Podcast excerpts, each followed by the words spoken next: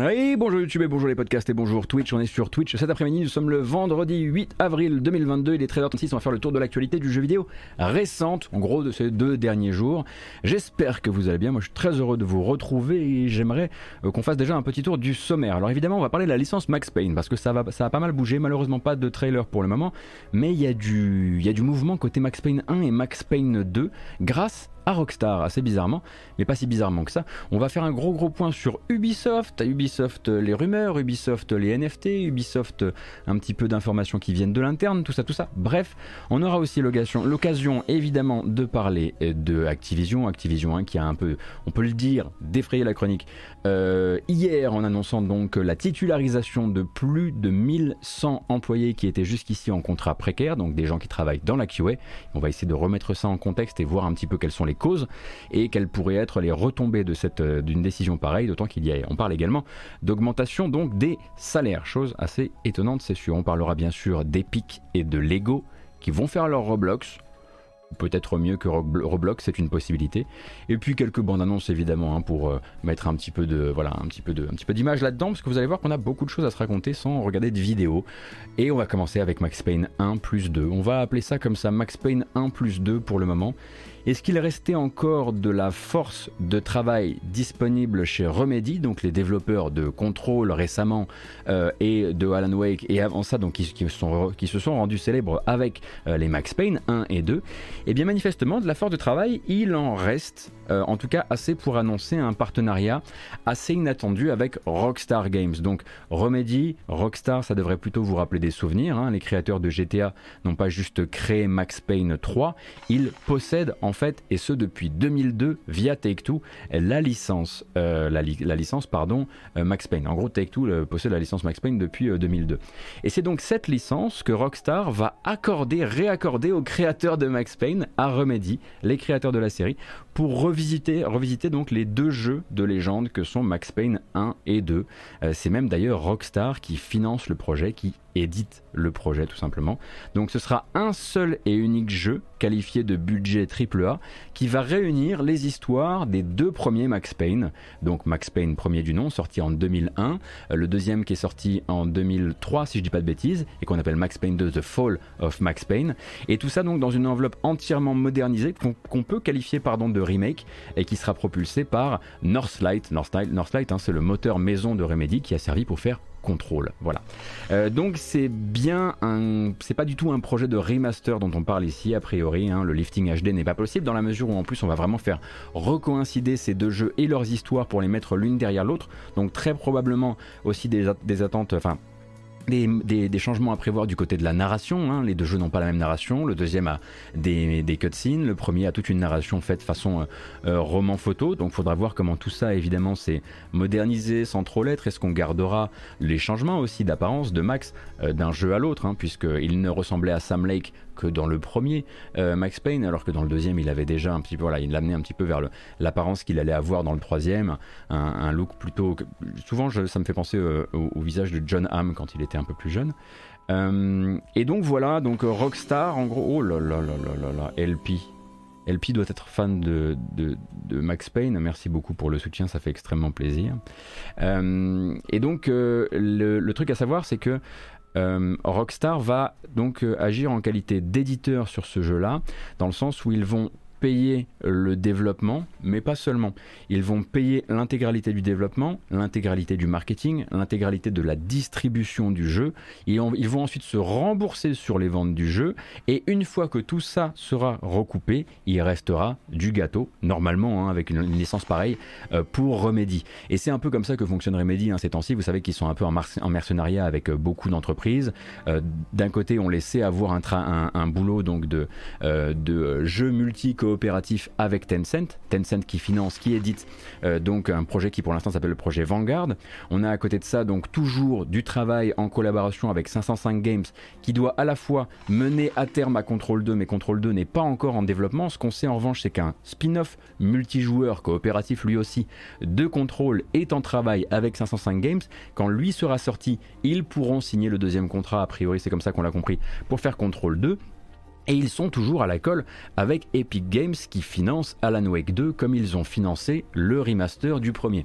Donc euh, chez Remedy en ce moment, ça travaille sur beaucoup beaucoup de sujets en même temps. Évidemment, tous ces sujets ne sont pas avancés au même niveau. Hein. On se doute bien qu'il y a des productions qui sont avancées pendant que d'autres sont à l'état de concept, enfin de pré-production, voire, voire même avant ça de concept. Euh, est-ce que tous ces jeux-là sont voués, enfin existent encore? Est-ce que Max Payne 1 plus 2 ne vient pas justement remplacer l'un de ces projets qui aurait été un peu remis au frigo. Ça, pour l'instant, euh, on ne le sait pas. Mais il faut quand même se rappeler que Remedy, c'est une entreprise qui, pour l'instant, n'a toujours pas dépassé les 350 salariés. 350 salariés, pour tout ça, c'est quand même beaucoup. Donc il faut s'attendre à ce que tout ça se soit quand même très étagé dans le temps.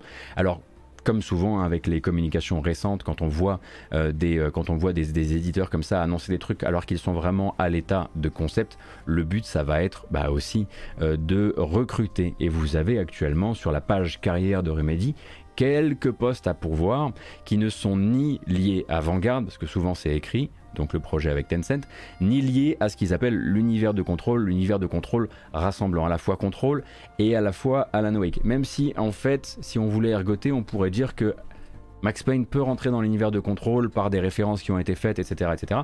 Donc il y a quelques postes de senior actuellement chez Remedy qui prouvent qu'ils seraient aussi en train de monter une équipe. Quoi.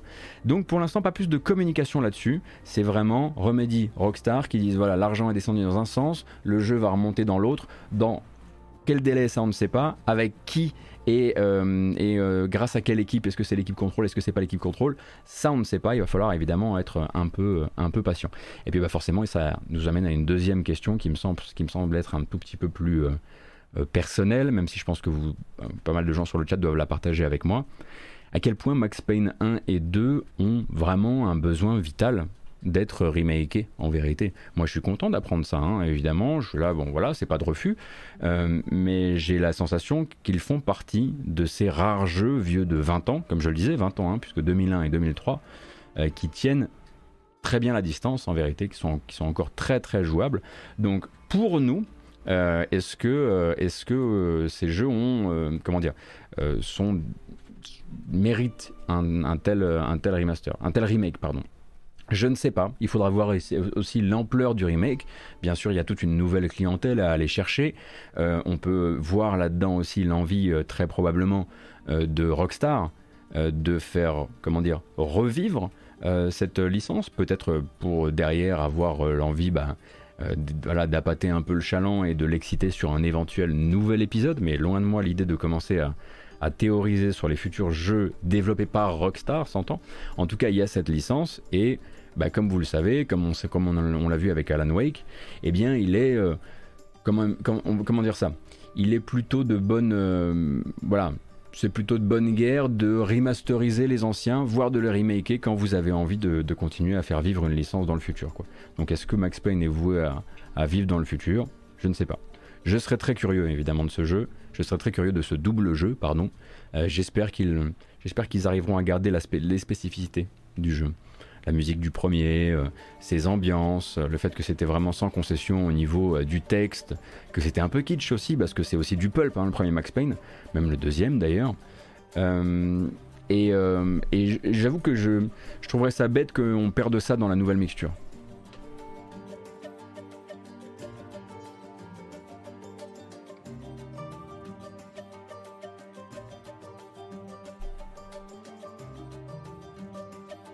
Perso, je trouve que Max Payne 1 est toujours très chouette en, 2022. Je l'ai refait il y a deux mois. Euh, jouable, oui, mais sur aucune console actuelle. Vous mettez le doigt sur le truc le plus important, en fait, hein, que j'aurais dû dire. Oui, jouable, mais où Oui, vous avez raison.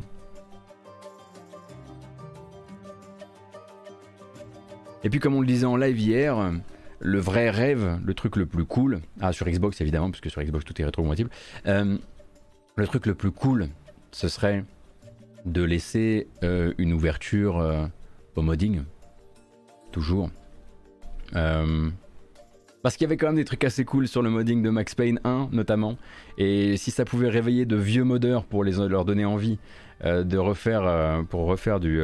Ah, j'ai oublié de dire que c'était la grasse mat. En fait, c'est une grasse mat, voilà, ça a été amendé à l'écran. Max Payne Matrix, Max Payne Kung Fu. J'avoue que je trouverais ça hallucinant que ça, que ça remotive de vieux modeurs s'ils ouvraient évidemment les choses. Mais bon, on parle de Rockstar. Rockstar, ouverture au mode. Hmm, je pense qu'on peut s'asseoir dessus tranquillement.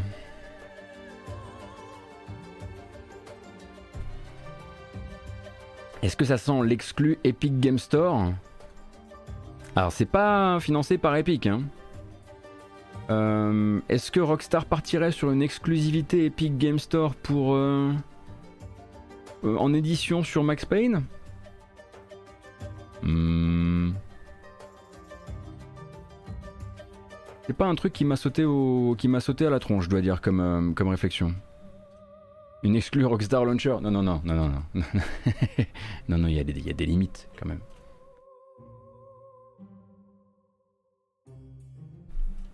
Salutations à toutes et à tous, hein. vous qui arrivez en, cours de route, rassurez-vous, vous, n'avez pas raté grand-chose pour l'instant. On a simplement parlé donc de l'annonce de l'existence d'un projet Max Payne 1 plus 2 remaké, non pas remasterisé, remaké, ou rebooté, ça on ne sait pas encore, pour l'instant c'est décrit comme du remake, euh, financé par Rockstar et développé par Remedy, les développeurs de Max Payne 1 et 2.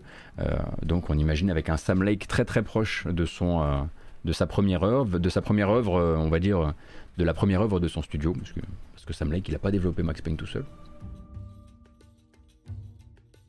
Donc euh, voilà, évidemment très envie, ça fait une drôle de semaine. Hein.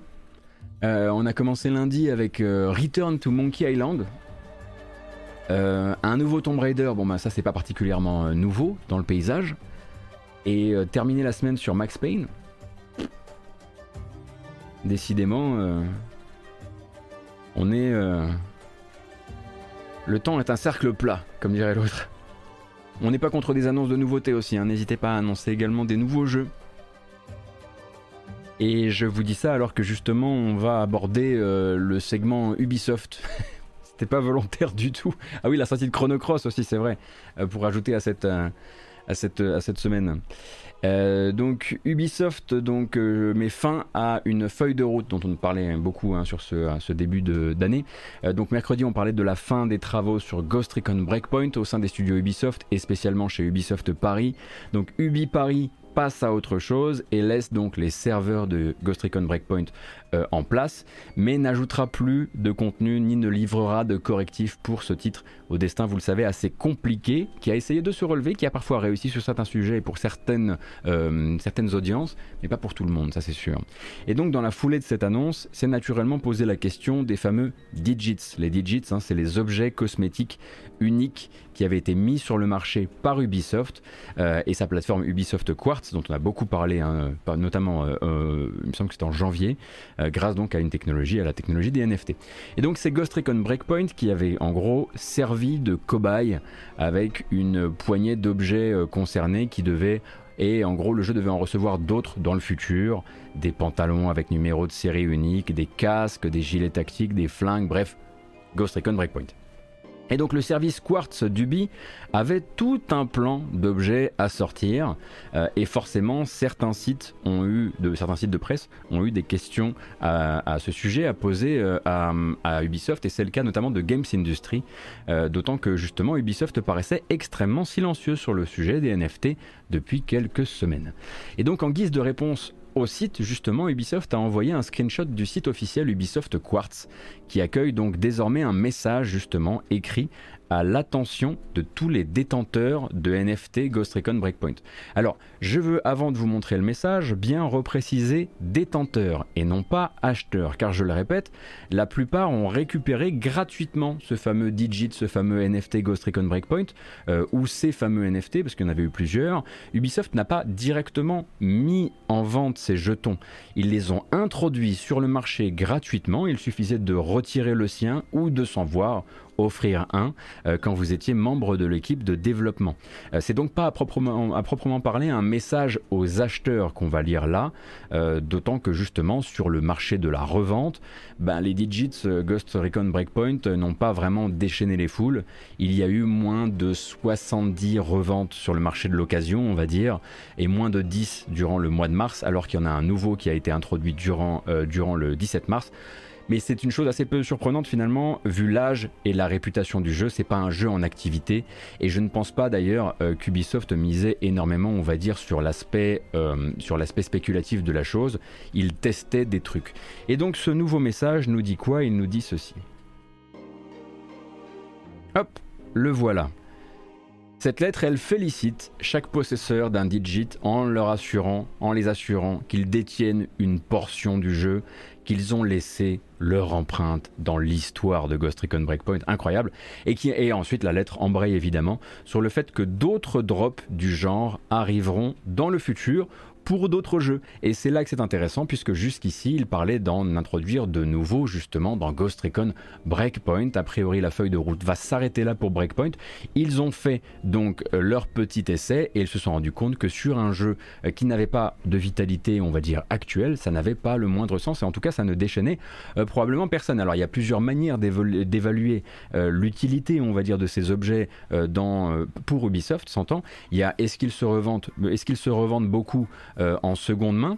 Alors ça c'est un truc qui les intéresse pas particulièrement puisque justement pour éviter de se faire taxer euh, de euh, comment dire de gens qui tentent une arnaque assez rapide, Ubisoft s'était assuré de bien faire comprendre aux joueurs que sur les reventes entre joueurs de ces articles, Ubisoft ne prendrait pas de commission d'habitude dans les NFT quand on mint un NFT.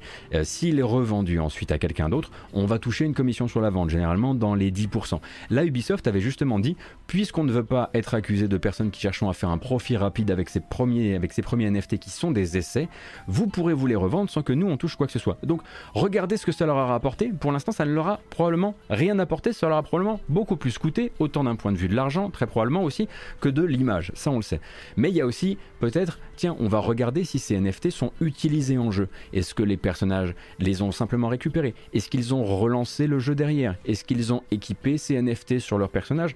Tout ça, c'est autant de petites méthodes on va dire, qui peuvent être intéressants pour eux. Et on imagine que s'ils ne continuent pas avec Ghost Recon Breakpoint, c'est très probablement aussi parce que aucune de ces métriques n'a été relativement satisfaisante.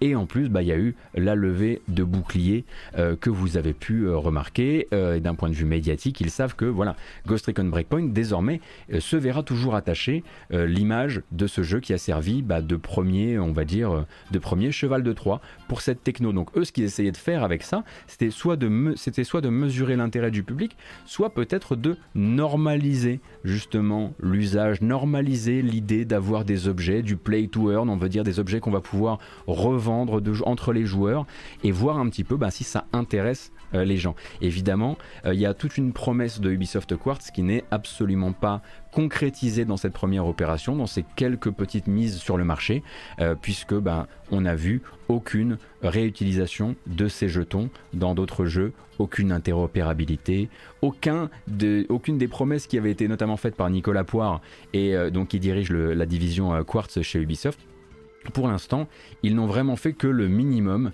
ce qui est, mais encore, voilà, vraiment que du, réalisable avec d'autres technologies beaucoup moins invasives, euh, puisque bah, il s'agit littéralement de pouvoir avoir des objets qui se revendent euh, entre joueurs. Voilà. Donc ça s'arrête. Les plans ont changé, on le comprend. Euh, et Breakpoint était peut-être bien trop en sommeil pour que Ubisoft trouve un intérêt à continuer les séries limitées sur Breakpoint, sachant que bah voilà, derrière ça ne va pas s'arrêter là, ils le disent déjà, ça arrivera sur d'autres jeux. Alors, de ce qu'on sait sur le plan interne des choses, la division NFT, donc dirigée par Nicolas Poire, comme je le disais, elle est presque aussi discrète en interne qu'elle l'est en public actuellement et qu'Ubisoft n'est discret en interne euh, euh, sur la partie publique des choses actuellement à propos de Quartz et des NFT. En gros, de ce que moi on m'a dit, depuis le mini-site interne qui cherchait, souvenez-vous, hein, une espèce d'intranet qui cherchait à évangéliser la technologie euh, auprès des équipes, site qui était sorti quelques jours après que justement les développeurs de la série Ghost Recon se voient offrir chacun un NFT, et eh bien depuis ça et depuis la levée de bouclier un peu anti-propagande interne qui avait eu lieu au sein des studios Ubisoft, c'est a priori le calme plat. On n'entend plus parler de, il n'y a plus sur, a priori, de ce que, je sais, euh, sur l'organe de discussion interne du studio. Ils ont une espèce de, Facebook interne qui s'appelle Mana. Et eh bien, a priori, voilà, les discussions ne sont plus au NFT. Euh, les spécialistes du pôle NFT ne sont plus en train de chercher constamment à convaincre euh, les employés des différents studios du bien fondé de la technologie.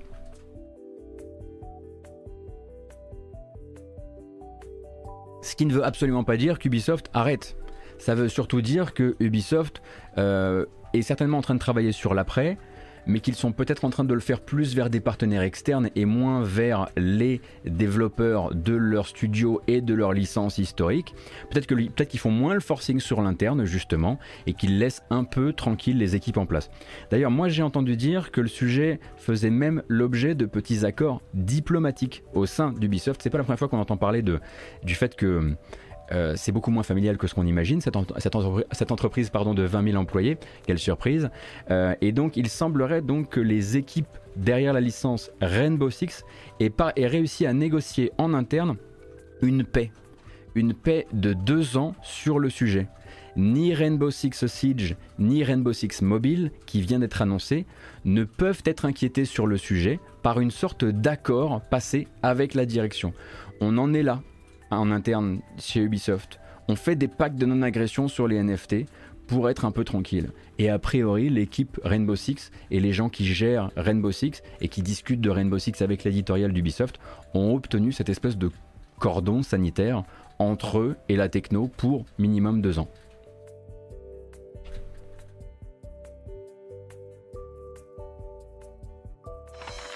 Merci beaucoup le Craquido, c'est très gentil.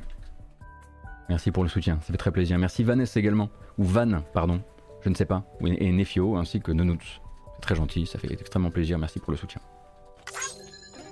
Voilà, non pas un cessez-le-feu, mais un cessez-le fongible, bien sûr. Oh là là Et tous ces NFT qui tombent, merci beaucoup pour, euh, merci beaucoup pour les gifts à la chaîne 60, merci pour les gifts à Baby One, à, à Egregoro, à Entomologique, à Serlapino et à Adre underscore. Merci beaucoup je ne le dirai jamais assez. Et on continue toujours avec Ubisoft.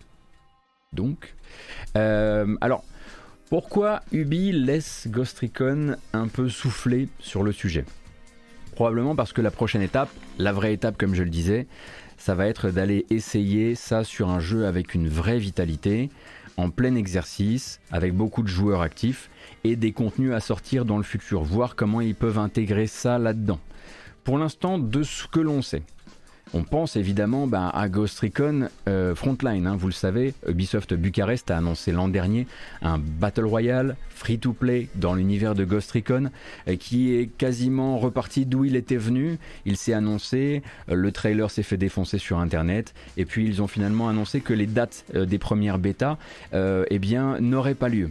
De ce que moi je sais, le jeu n'a absolument pas été renvoyé au frigo, mais aurait plutôt été renvoyé sur euh, l'atelier euh, de manière à lui trouver des mécaniques de jeu qui intéressent les gens. Donc Ghost, Recon Frontline existe bel et bien et incarne l'une des envies d'Ubisoft actuellement de trouver bah, sa nouvelle vache à lait free-to-play, hein, parce que c'est vraiment le but de la manœuvre. On est, et là malheureusement dans cette discussion-là, on, est sur on est sur le pan d'un cynisme hallucinant euh, d'Ubisoft de, 2022. Mais ce n'est pas euh, le seul jeu concerné, hein, puisque on a également entendu parler d'une d'une comment dire d'une petite d'une autre surprise d'un autre retour au garage finalement voilà le jeu on pense qu'il va rentrer au garage bientôt le 24 avril prochain c'est la fin de Hyperscape et si on en croit certaines euh, certaines rumeurs, alors des, rumeurs qui sont portées par euh, Tom Henderson. Tom Henderson, vous le savez, est habitué des leaks, mais il tire assez large, donc faut faire gaffe parce que voilà, il leak un petit peu euh, dans tous les sens. Mais selon ces informations à lui, il est il, a l'habitude d'officier autour justement des jeux de tir et des jeux de tir multijoueurs. Hyperscape en fait rentre au garage et du coup est annulé le 24 avril, mais Ubisoft en interne serait déjà en train de travailler au recyclage d'Hyperscape, un recyclage donc qui passerait par la récupération de la direction artistique du jeu, néon, pigments, euh, couleurs dans tous les sens et flingues futuristes pour en refaire un autre Battle Royale qui sera relancé plus tard. Un Battle Royale qui possède pour l'instant le nom de code de développement de Pathfinder. Et ce Battle Royale là, en fait, utiliserait l'ADA mais irait chercher de nouveaux concepts, de nouveaux concepts de Battle Royale, encore une fois, toujours free to play, dans le but euh, bah, d'intéresser les joueurs. On comprend en gros qu'Ubisoft, à chaque fois qu'ils présentent un Battle Royale et qu'on leur dit on n'en veut pas, ils le prennent ils le ramènent et ils disent ok ils ont pas compris. Ou, c'est nos concepts. C'est pas le battle royale et le free to play qui leur pose problème c'est le concept. On n'a pas fait un assez bon concept. Donc on renvoie euh, au garage euh, Ghost Recon Frontline. On va lui trouver des mécaniques plus intéressantes. Donc on, renvoie, Hyperscape et Hyperscape donc ces euh, serveurs vont être fermés au profit donc de ce nouveau jeu dont on ne connaît pas encore le titre et qui devrait a priori justement aller beaucoup plus loin sur le concept parce que selon les informations de Tom Henderson on parle en gros ben, évidemment d'un battle royale euh, avec un très grand nombre de joueurs, sur une carte qui va se resserrer au fur et à mesure, jusqu'ici très classique. Mais ensuite, tout ça en fait, ce sera un labyrinthe a priori, un labyrinthe dont il faudra trouver le chemin jusqu'au centre. Et en fait, ce n'est plus du PVP, mais du PVP VE. Il va également y avoir des monstres en même temps que vous affrontez des autres équipes de joueurs.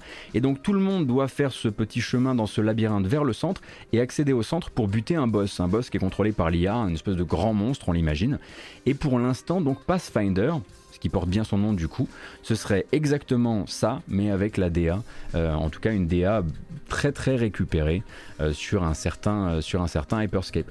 Donc beaucoup plus proche effectivement d'un Unshowdown dans l'esprit, rien de complètement on va dire nouveau et innovant, mais Ubisoft voilà, persiste et signe. Quand les gens disent stop, quand les gens disent stop au cynisme, on voudrait retrouver le Ubisoft un peu foufou, etc., qui existe parce qu'on sait qu'il y a actuellement chez Ubisoft des, et on les embrasse évidemment, des devs qui travaillent sur des concepts comme ça. Tout le monde n'est pas en train de milquer euh, les trois mêmes concepts en boucle.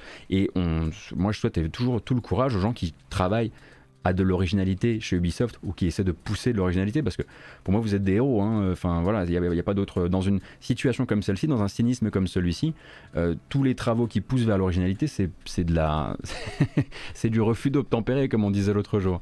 Euh, et donc a priori non pas un Battle Royale sur le feu mais deux. On en rentre un au garage et on prévoit d'en sortir bel et bien deux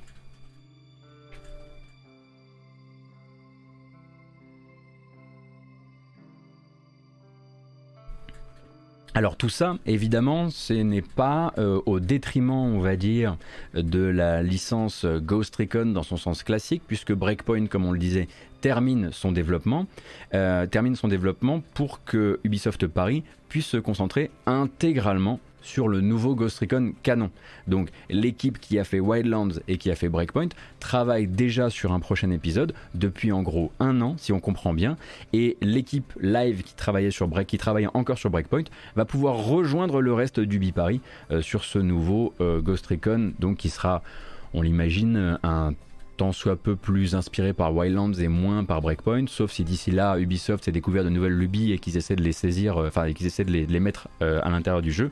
Pour l'instant, peu d'informations sur ce nouvel épisode, si ce n'est qu'il est prévu, a priori, il serait prévu, a priori, euh, dans le, euh, pardon, dans l'exercice fiscal 2023-2024 d'Ubisoft, donc c'est pas pour tout de suite. Et le nom de code de son développement, ce serait Over. Et Over, c'était un nom de code de développement qu'on trouvait justement dans le leak GeForce Now de l'an dernier, de septembre dernier. Et on reparlera du leak GeForce Now un peu plus tard d'ailleurs.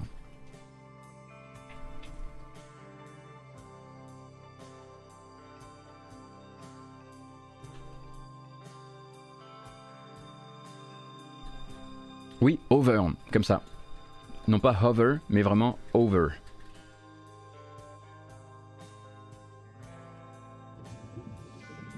Lénonos, merci beaucoup pour le follow, c'est très gentil. Merci Dash également. Ainsi, le que le Craquido pour le gift à Uriel, ça fait très plaisir. Merci pour le soutien, ça fait très plaisir. Donc voilà pour Ubisoft. Bon résumé donc des épisodes précédents, les NFT dans Breakpoint, euh, c'est terminé. Les NFT de manière générale, ça se calme en ce moment sur la partie publique des choses chez Ubisoft, mais c'est probablement loin d'être terminé.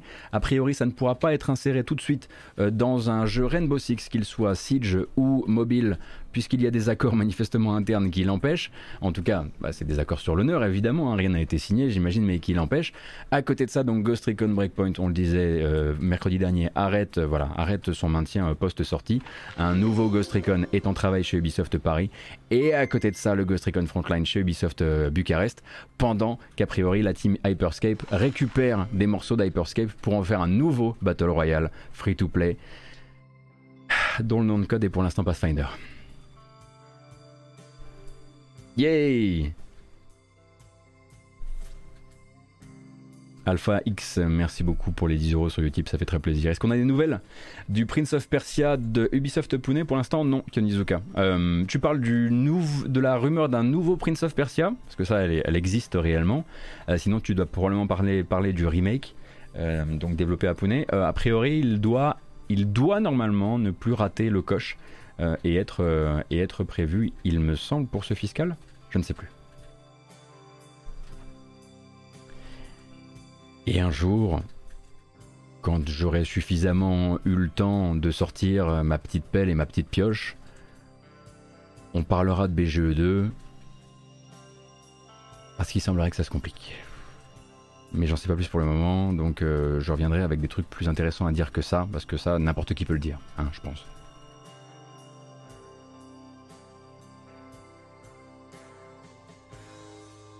Pareil, Zach Will, qui dit moi je veux juste un bon Mario Lapin Crétin 2, eh ben à l'air de rien moi aussi.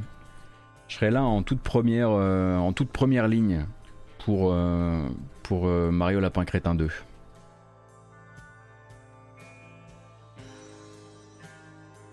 Alors on refera un jour hein, une liste intégrale de toutes les choses qui sont censées être en développement actuellement chez Ubisoft.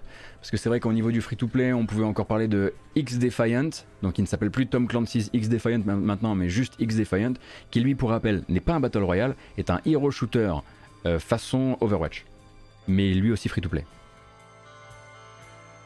Ça va? Vous allez bien? Il vous reste encore quelques dents?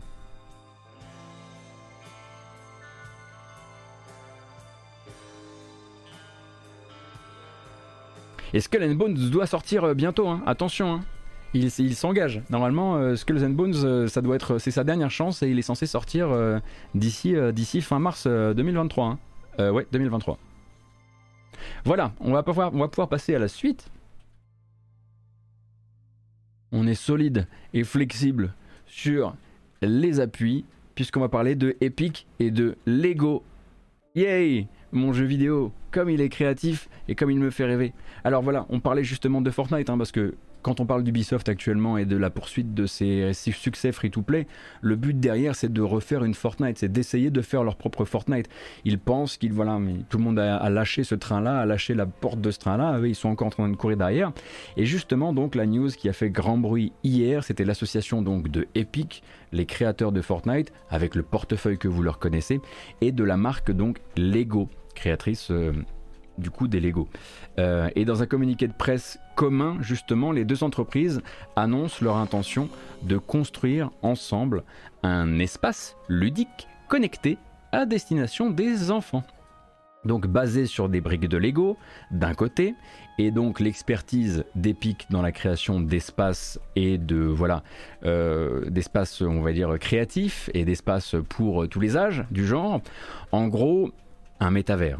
Parce que c'est tout de même très souvent de ça qu'on parle. En tout cas, quand un métavers s'est prononcé par un investisseur, c'est de ça dont on parle.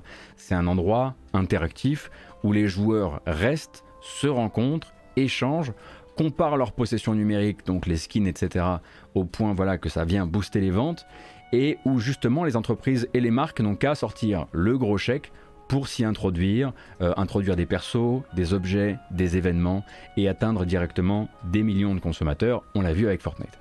Et donc voilà, ici, puisque le partenariat est avec Lego, il ne sera pas question évidemment de faire reposer ça sur un TPS Battle Royale, mais sur quelque chose de plus familial, comme ils disent, avec un jeu qui, je cite, et pour ça on a un filtre évidemment, offrira des outils qui permettront aux enfants de devenir des créateurs sur deux et leur ouvriront des possibilités de jeu étonnantes. Tout ça dans un espace sûr et positif.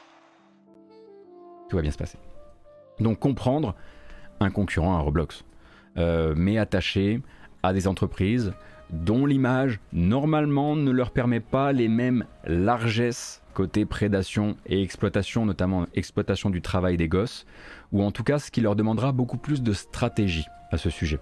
Parce que les dark patterns, ils pourront pas mettre les mêmes que ceux de Roblox, car ils ne sont pas surveillés de la même manière, on en reparlera.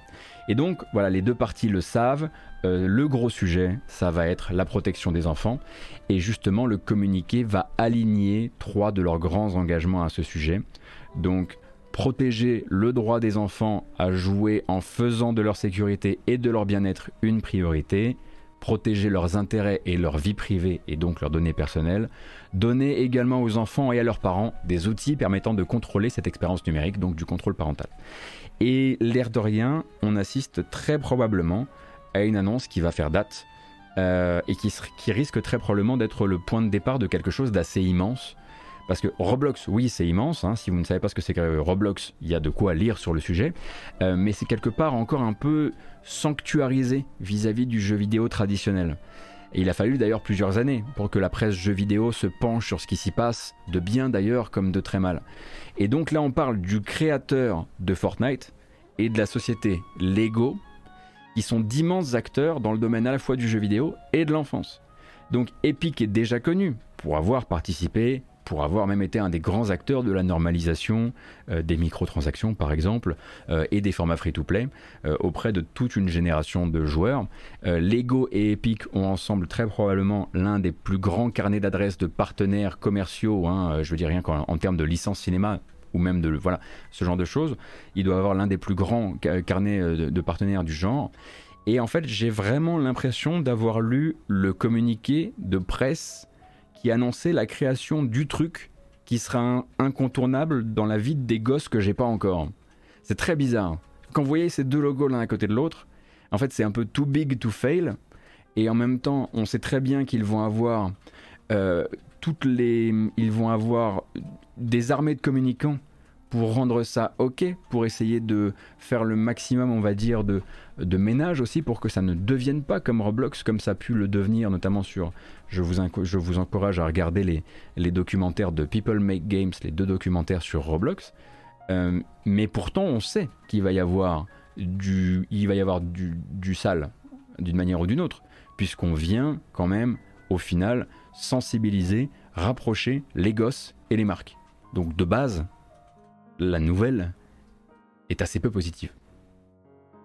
Même si c'est fun. Elle est assez peu positive.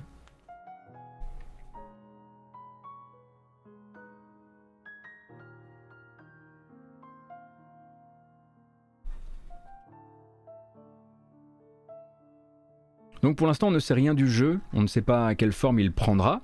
Euh, oui, elle est assez peu positive. Non, je, non, je suis un petit peu je suis un petit peu sur euh, euphémisme ville aujourd'hui.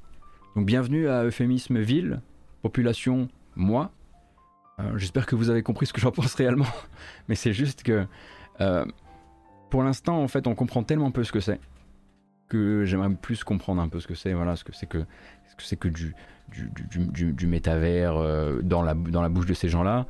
Parce que clairement, quasiment chaque, chaque gros poisson du jeu vidéo actuel a une, une différence, a une définition différente de ce que c'est qu'un métavers pour eux. Euh, donc euh, attendons de voir. Mais j'ai déjà peur pour les gosses que j'ai pas. C'est génial On a de la chance Mais bon, puisque de toute façon, d'ici là, on vivra sur un équivalent de Mars, qui sera celle-ci, hein, mais c'est juste qu'on aura un petit peu... Euh, ça sera à cause du vote, du vote de dimanche. Où ça... Non, chut, chut, chut. Chut On parle pas de ça. Bon, la bonne nouvelle en revanche, car oui j'ai des bonnes nouvelles. Je me fous pas de vous, hein. j'ai vraiment une, bonne nouvelle. Euh, il se trouve euh, que vous avez rendez-vous avec THQ Nordic le 12 août. C'est vachement bien. THQ, donc euh, je sais que vous adorez leur live. et donc en fait, eux ont déjà dit, bon ben, il n'y a pas de 3, d'accord? En tout cas, il n'y a pas de 3 officiellement. Peut-être qu'on aura quelques jeux à présenter dans le Summer Game Fest de Jeff Kelly.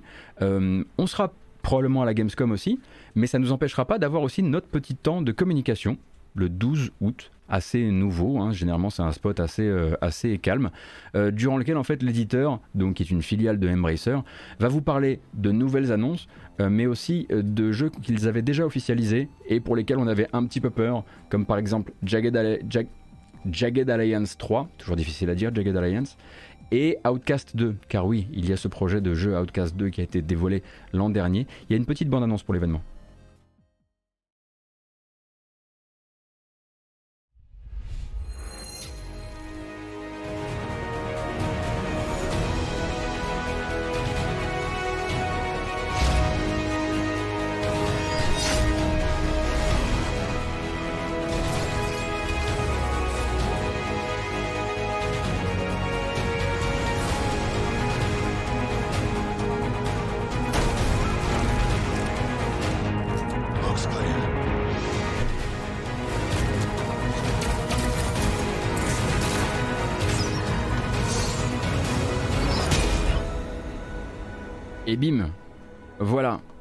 Donc THQ Nordic qui dit bah maintenant oh là là là là là là faut attendez faut que je répare un truc sur mon setup un truc au niveau du son.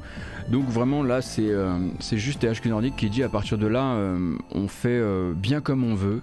Maintenant ma date ce sera le 12 août. Et ils feront leur direct en gros d'entre de milieu de, de l'été plutôt de la fin de l'été à ce moment là Est-ce qu'on a vu Sam Fisher avec une chapka? C'est un personnage de Jagged Alliance 3 justement. ce n'est pas lui. Voilà.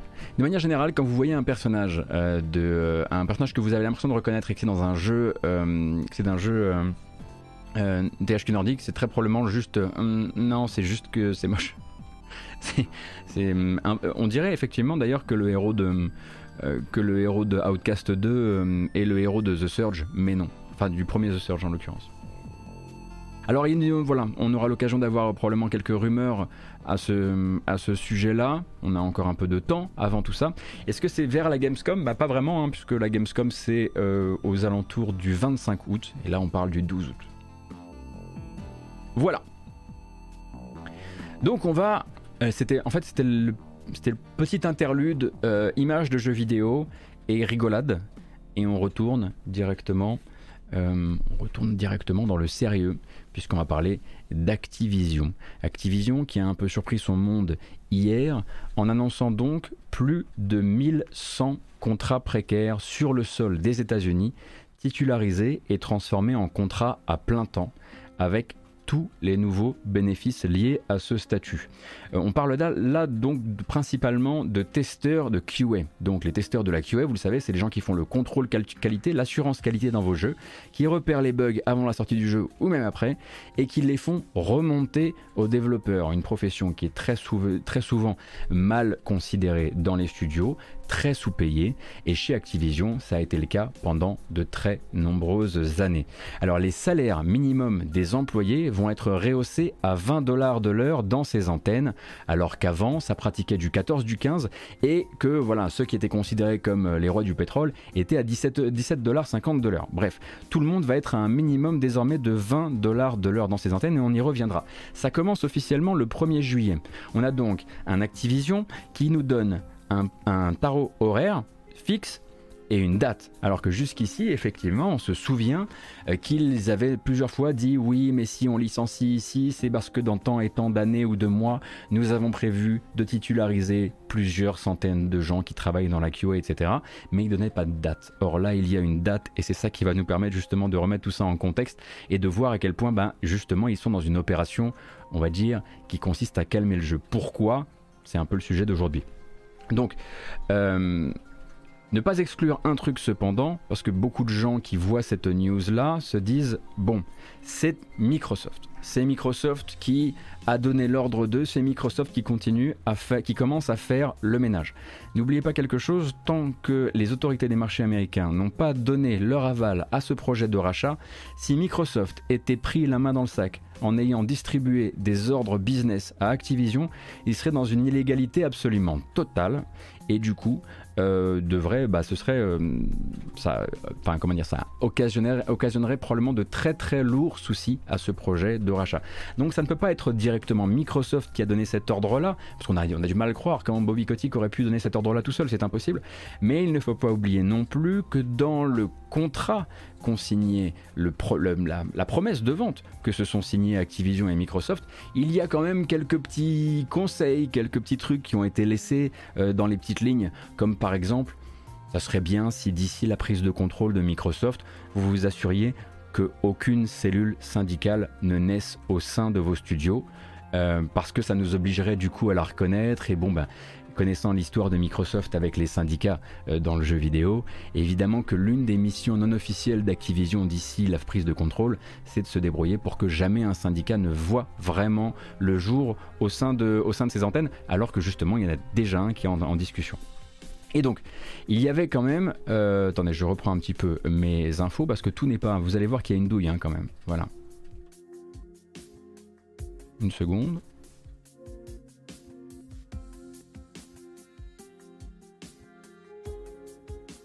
Donc Activision, pardon, euh, le sait, il y a deux gros sujets qui peuvent venir entacher justement la feuille de route dans les mois à venir, feuille de route publique, feuille de route médiatique, feuille de route aussi sur ce projet de rachat. Donc, un, l'état de sa culture d'entreprise et les mesures déployées depuis l'apparition des articles euh, qui parlent euh, aussi bien de harcèlement sexuel que de sexisme que de discrimination à l'embauche et à la promotion, et ce depuis l'été dernier. Donc ça c'est un premier truc qui va forcément à un moment ou à un autre venir poser problème d'un point de vue business à Activision dans les temps à venir. L'autre problème évidemment euh, c'est le statut de certains des employés, la manière dont ils sont reconnus et valorisés au sein de l'entreprise, et la QA est un sujet depuis des années, depuis bien avant que nous en entendons parler euh, dans les médias, et c'est par là en fait qui est arrivé justement, c'est par la QA qui est arrivé le premier projet d'un syndicat d'employés au sein euh, de Raven Software, qui est un des développeurs qui travaille sur la série Call of Duty. Et donc, c'est le, groupe de la QS c'est la division du contrôle qualité qui est actuellement en train d'essayer de faire voter la création d'un micro-syndicat au sein de l'entreprise.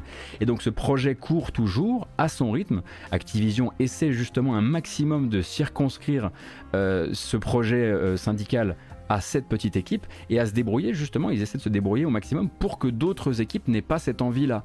Et c'est là évidemment qu'intervient cette grande, cette grande opération euh, mécénale quasiment qui consiste à dire regardez on fait du mieux, regardez on, requalifie ces gens-là, on les remet bien. Bah, c'est tout simplement pour éviter que d'autres bourgeons syndicaux euh, n'arrivent sur la branche, ils ne peuvent pas se le permettre actuellement. Et donc, si vous demandez à un porte-parole d'Activision si cette décision est liée d'une manière ou d'une autre au fait euh, que la titularisation des contrats précaires, c'était une demande centrale des grévistes, parce qu'il y a eu une grève de plusieurs semaines, cette semaine, euh, fin euh, décembre 2021.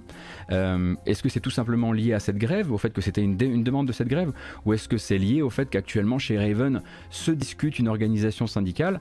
La réponse est évidemment aucun rapport. La réponse du porte-parole officiel d'Activision, c'est aucun rapport. La réponse exacte, c'est même la situation chez Raven est limitée à Raven. Bon.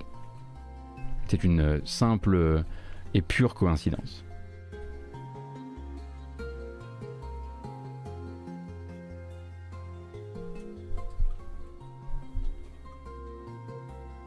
Ouais, euh, Xobar, mais à côté de ça, Raven continuera à faire du. Euh, à, travailler sur, euh, sur Warzone quoi qu'il arrive, puisque c'est un studio de support principalement. Euh, et donc voilà, le petit cordon de sécurité a été mis, a été déroulé au cas où il viendrait l'idée à certains de croire que chez Activision, la protestation et la lutte organisée, ça porte ses fruits. Voilà. Donc non, non, rien à voir, c'est juste qu'il fallait qu'on le fasse. Voilà. D'ailleurs, Activision hein, a justement mis un point d'honneur, et la douille, rassurez-vous, arrive, a mis un point d'honneur à ce que les employés de Raven, qui cherchent justement actuellement à se regrouper en syndicat, ne soient pas concernés par cette augmentation de salaire. Comment ils ont fait? Eh bien, ils sont dans leur bon droit. Mais c'est là que c'est merveilleux.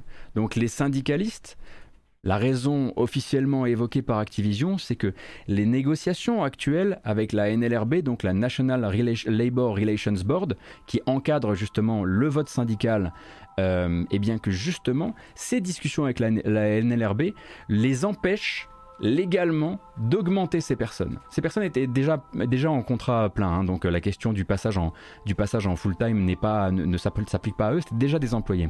Mais justement, la raison officiellement évoquée, c'est que, ah, en vulgarisant un petit peu ce qu'ils disent, ça donne grosso modo, bah, vous voyez bien que les syndicats, ça complique tout. On vous avait prévenu que ce syndiqué s'était empêché l'entreprise d'être flexible et d'agir rapidement sur ces sujets. Regardez bien vos petits camarades là de chez, de Raven.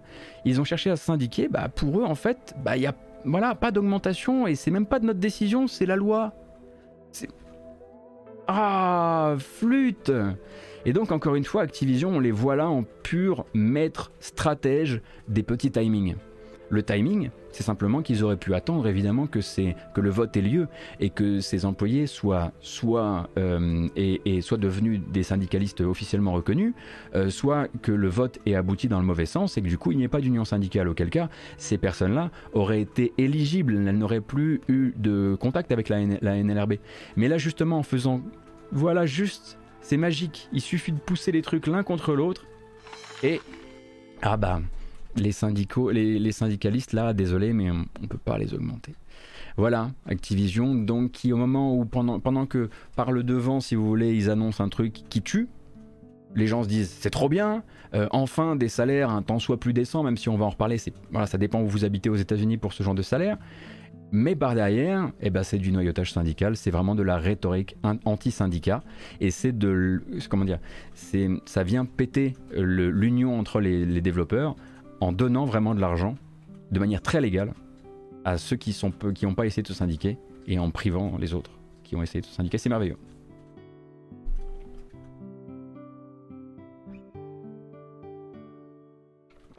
Et donc, pour remettre un peu les choses en perspective, cependant, l'annonce d'hier, c'est une évidente victoire, bien sûr, pour un gros millier de collaborateurs du groupe. Faut pas non plus cracher dans la soupe, c'est sûr. Mais c'est surtout un rappel que certaines choses étaient dramatiquement inadéquates avant. Puisque le salaire, le salaire minimum qui passe à 20 dollars de l'heure, ça peut paraître pas mal. Et comme je le disais avant ça, on était sur du 17,50€ de l'heure quand certains étaient vraiment les privilégiés, quand d'autres étaient à 15 voire à 14 mais bon nombre de développeurs et de confrères donc de, qui travaillent dans la QA et qui travaillent pour ces grosses entreprises, notamment euh, en Californie, pointent du doigt le fait que 20 dollars de l'heure en plein temps, c'est très dépendant de l'endroit où vous habitez en termes de qualité. Alors pour certaines antennes, ça tombe bien. Activision a plusieurs antennes, notamment euh, dans le Minnesota ou dans le Wisconsin, où le coût de la vie fait qu'à 20 dollars de l'heure, on commence à pouvoir se dire, bah avec ça, je peux effectivement avoir un, lieu de vie qui soit euh, proche de l'endroit où je travaille, euh, sans avoir à voilà faire maxi colocation ou à être en couple ou ce genre de choses. En revanche, pour d'autres antennes d'Activision Blizzard, celles qui sont par exemple basées dans le comté dans le comté d'Orange, donc région de Los Angeles. Là, effectivement, le 20 dollars de l'heure, c'est mieux effectivement que le 17,50 ou que le 14 ou le 15, mais c'est toujours largement insuffisant pour habiter seul et proche de son logement. Euh, c'est absolument pas c'est absolument pas pardon, euh, adapté à l'endroit où vous vivez et pour ça il faudra soit multiplier les salaires euh, dans le foyer soit décider enfin accepter de vivre extrêmement loin et à voilà de très très de très très longs trajets de, de l'entreprise où vous êtes en plus pas payé BZF quoi.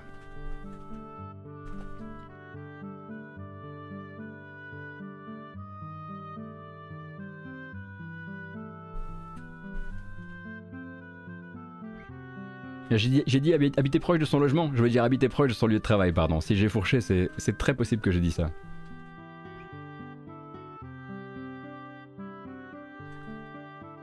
Alors sans télétravail au passage, oui et non. Euh, c'est-à-dire que Activision, pour l'instant, ils ont rétro-pédalé sur leur rappel, euh, on va dire, euh, sur leur rappel au travail de tout le monde, puisqu'ils ont eu une menace de grève. Puisque pour rappel, il y a encore quelques jours, une semaine, ils disaient euh, en gros, dans les entreprises américaines, contrairement à nous, nous ça nous paraît complètement euh, ahurissant parce qu'on n'a pas eu, ça chez nous, mais eux, la couverture vaccinale a été tellement basse, puisqu'ils sont toujours à 66-67%, un truc comme ça, euh, que finalement il y a des États où l'obligation vaccinale pour travailler dans les locaux était la norme. l'obligation du masque, l'obligation euh, de la, de, de, du vaccin euh, et pour les gens non vaccinés l'obligation d'être régulièrement testé donc euh, en PCR et fournir régulièrement un PCR pour travailler dans les locaux parce que pas assez de gens vaccinés sur le, sur le pays. Ça, ça nous paraît bizarre parce que nous on n'a jamais eu ça. Mais ça c'était ce qui était avant le cas et c'est ce que Activision a essayé d'abolir il y a quelques jours et puis bah, finalement, alors évidemment non pas dans les entreprises de col blanc, je disais nous ils l'ont fait effectivement à l'hosto bien sûr. Euh, et ils avaient essayé d'abolir ça, Activision, ils ont eu une menace de grève, ils sont revenus en arrière. Et on reparlera tout à l'heure de euh, comment une semaine après, une autre entreprise, euh, Riot, est en train de faire exactement la même chose, voire encore mieux. mais d'abord, on n'a pas tout à fait terminé en fait avec Activision, il faut que je vous en parle.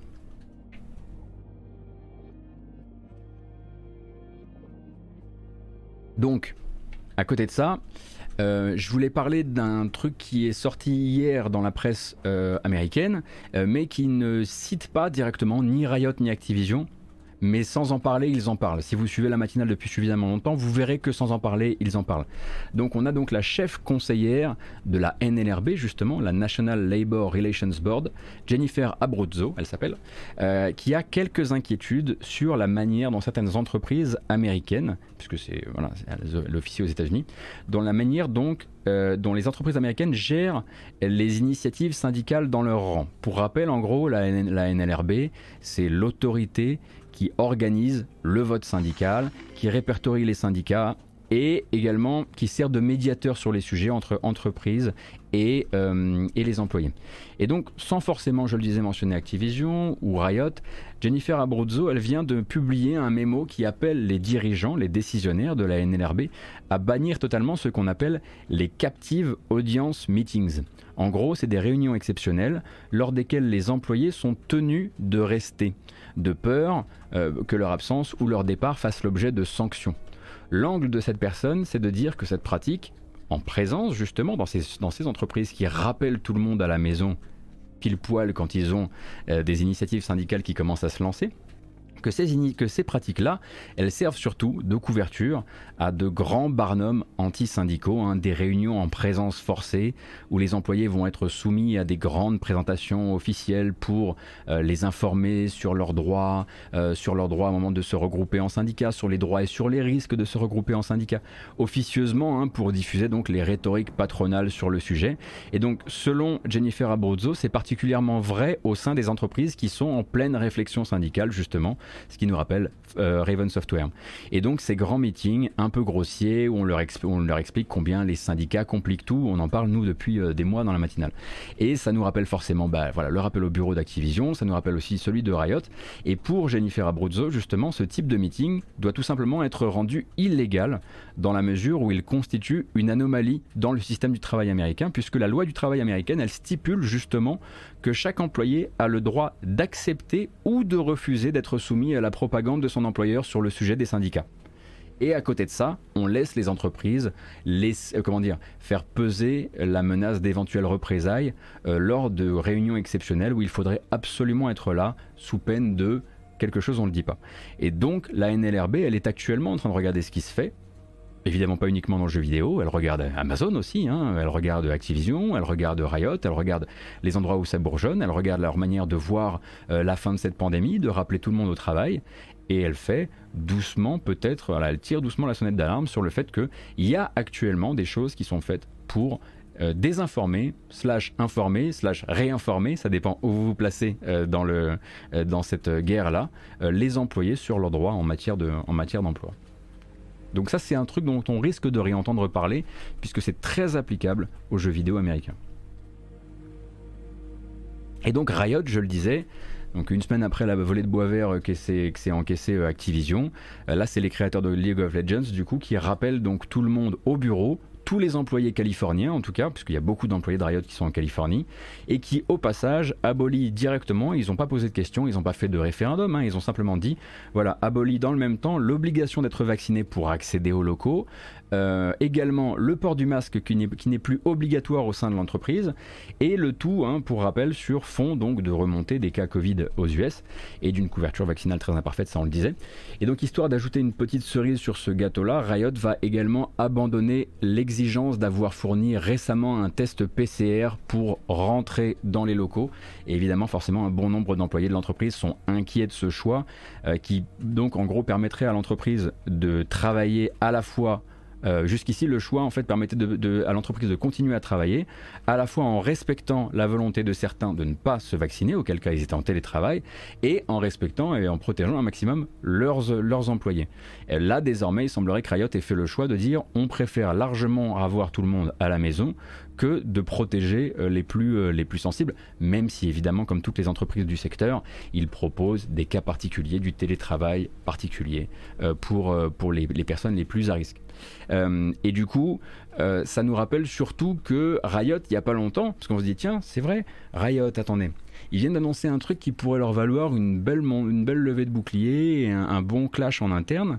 Est-ce que ce ne sont pas eux qui, il y a quelques mois, avaient annoncé que toute personne euh, non absolument pas d'accord avec leur politique se verrait proposer une porte de sortie avec un pack de sortie, avec des indemnités et une couverture de santé qui durerait 3 ou 4 mois alors si, on se souvient effectivement de ça. En janvier, Riot annonçait donc ses plans pour la suite, annonçait un grand plan sur 5 ans pour transformer sa culture d'entreprise, en faire une culture d'entreprise plus normalement plus inclusive. Et à ce moment-là, ils avaient justement dit, si vous faites partie des gens qui ne veulent pas voir Riot changer, la porte elle est là. La porte elle est là et on vous, on vous laissera partir sans négociation. Vous partirez avec une indemnité de départ et une couverture santé de quelques mois. Et donc ils avaient dit attention, cette porte-là elle sera pas ouverte indéfiniment. Elle restera le temps que chacun se décide. Est-ce que je suis dans le bateau du nouveau projet euh, de, de Riot ou pas? Eh bien Riot a annoncé donc cette nouvelle transformation de sa manière de travailler, plus, plus besoin du masque, plus besoin du vaccin, plus besoin du test PCR, a priori quelques semaines après avoir refermé la porte. Donc en gros, ils ont fait Vous pouvez partir quand vous voulez, on vous filera du blé. Ok, ils partent, on ferme la porte. Ok, maintenant, bah, tout le monde au bureau, vacciné, pas vacciné, testé, pas testé, masqué, pas masqué forcément ça fait un peu gueuler actuellement chez Riot et on ne sait pas combien de temps tiens ça va tenir avant que des employés bah, du coup repartent euh, un petit peu en guerre contre l'entreprise. Euh, est-ce qu'ils feront la même chose que ce qui a été fait chez Activision? Ça c'est une question qui mérite d'être posée pour la bonne, euh, et simple raison que si ils arrivent à faire renverser cette décision chez Riot, on verra probablement pas de retombée, ressentira pas la retombée directement sur Activision. En revanche, s'ils n'arrivent pas à lutter contre cette décision euh, des patrons de Riot, eh bien, ça fournira une cartouche aux patrons d'Activision qui pourront revenir bientôt à la charge sur ce sujet en disant mais attendez, vous nous jouez quoi là? Chez Riot Chez Riot, ça fait des mois qu'ils ont arrêté tout ça. Donc pourquoi vous nous emmerdez? Donc forcément, c'est un truc où, toutes les grosses entreprises du jeu vidéo californien bah, se regardent un peu l'une l'autre et euh, essaient de, bah, de s'arranger l'une l'autre pour pousser les mêmes trucs un peu au même moment. Ben, ils avaient dit Shinto que cette porte-là, elle serait ouverte pendant trois mois. Ils l'ont laissée ouverte trois mois. Elle a fermé en mars. Elle a été ouverte au début du mois de janvier et elle a été fermée en mars. Ils ont laissé trois mois aux gens qui étaient en désaccord avec eux pour, euh, pour partir.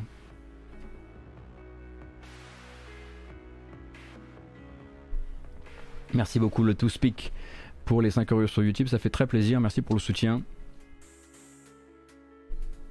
Alors est-ce que c'est pas de la mise en danger d'autrui légalement? Alors Abyssane c'est compliqué parce qu'il se trouve que justement sur la Californie actuellement il n'y a plus d'obligation pour les entreprises, euh, d'obligation légale euh, descendant donc du gouvernement, euh, du gouvernement de l'État pour les entreprises d'appliquer ces, ces directives là.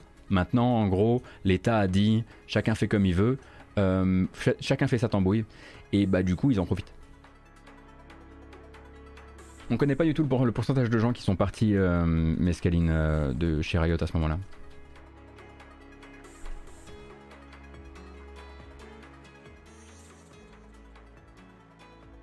Écoutez, j'ai un dernier sujet.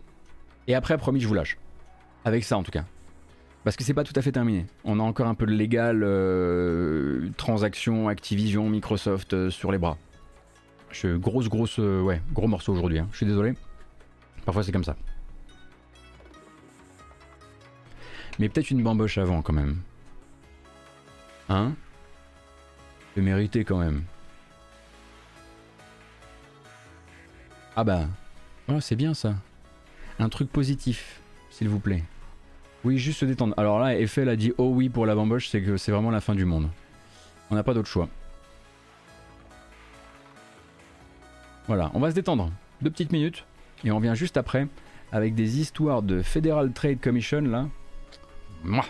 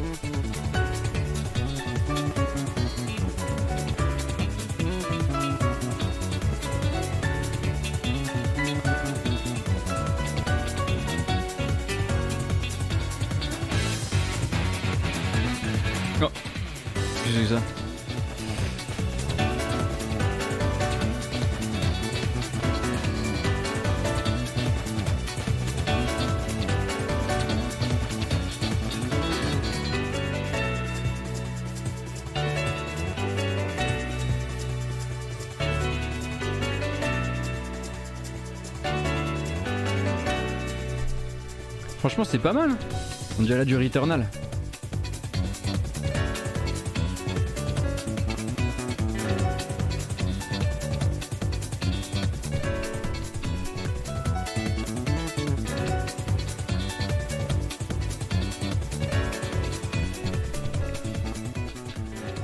Rendez-moi mon nez. Merci beaucoup à toutes et à tous vraiment pour le soutien, ça fait très très plaisir, je le dirai jamais assez. Donc euh, je vous rappelle que cette vidéo, si vous avez raté le début, vous pourrez la retrouver sur YouTube avec une version chapitrée. Et si vous préférez choper ça en podcast dans les oreilles, c'est possible donc avec euh, donc vous cherchez simplement la matinale jeu vidéo euh, sur vos applications de podcast habituelles, que ce soit Spotify, Deezer, Apple Podcast, Google Podcast, Podcast Addict, la matinale jeu vidéo. Vous devriez me retrouver normalement. Et généralement, une heure après qu'on ait raccroché, ça arrive sur YouTube et deux heures après c'est disponible en podcast. Quelque chose comme ça. Voilà. Euh, donc merci à toutes et à tous encore une fois pour le soutien, ça fait super plaisir. Et nous, quel délai hallucinant. Et nous, on va reprendre euh, les festivités car elles sont pas terminées. En revanche, on fait plus la fête. La bamboche, c'est terminé. Des fois, j'espère que l'effet de scan ne marche pas pour voir Gotos descendre et faire des grimaces sans qu'il ne se passe rien. Je comprends. Je comprends tout à fait.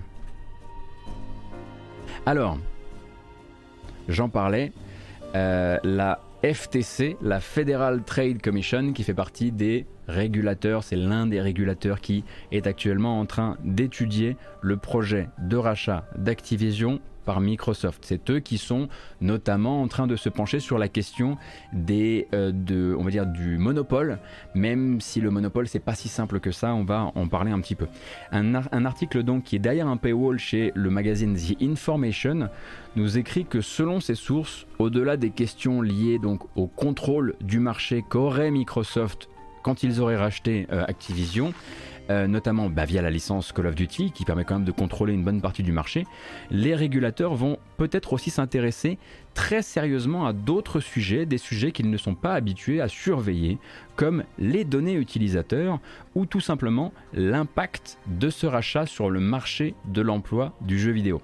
Alors, c'est autant d'autres angles qui sont portés par la nouvelle responsable de la FTC qui s'appelle euh, Lina Khan et dont en fait c'est la première grosse review d'un gros rachat depuis sa prise de fonction, même si ça fait des années en fait qu'elle s'exprime sur le besoin pour elle, selon elle, des États-Unis d'être plus regardants sur les petites lignes de ces méga projets de rapprochement industriel sur le sol américain et notamment dans la tech.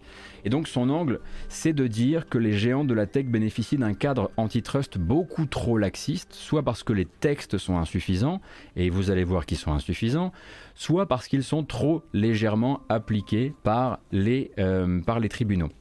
Si vous avez la curiosité, je vous recommande d'aller lire les lois antitrust américaines actuelles, et vous verrez que c'est extrêmement vague et c'est extrêmement sujet à interprétation. En gros, la base du texte, elle a 40 ans d'âge, et si on l'applique à la lettre, sans s'adapter à la période, eh bien, dès que tu rachètes un concurrent, c'est non.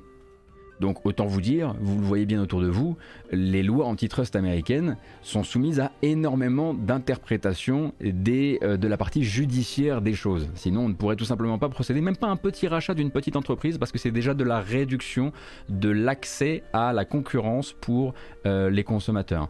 Et donc selon l'INACAN, du coup, la FTC doit élargir son rôle et se demander quel effet elle peut avoir sur la vie des consommateurs, certes, ça c'est la partie concurrence, mais elle voudrait aussi se demander si ça n'englobe pas aussi la question des données personnelles, on le disait, donc pas forcément seulement de leur utilisation et de leur, euh, regroupement par Microsoft, mais aussi de la question de la sécurité de ces données. Puisque si, mettons, si Microsoft possède tant et tant et tant d'entreprises, enfin, s'il possède deux entreprises, trois entreprises avec Bethesda, Zenimax, qui possèdent elles tant et tant d'entreprises, qui possèdent elles aussi tant et tant de bases de données, toutes ces bases de données deviennent un jour accessibles par Microsoft et la FTC considère que c'est aussi son, aussi son rôle de se demander, enfin la nouvelle FTC se demande, est-ce que tant de rachats qui font qu'avec une seule cyberattaque on peut accéder à tant de données personnelles, ce n'est pas quelque chose qui mérite au moins qu'on mette en garde au moins qu'on mette en garde. Et évidemment, il y a aussi la question de la vie sur les employés, le cadre de vie euh, et le tissu des travailleurs du jeu vidéo, et sur la manière dont le marché de l'emploi, euh, s'il est contrôlé par moins d'acteurs, et donc moins sujet à l'offre et à la concurrence, mécaniquement voit ses tarifs baisser et les salaires baisser.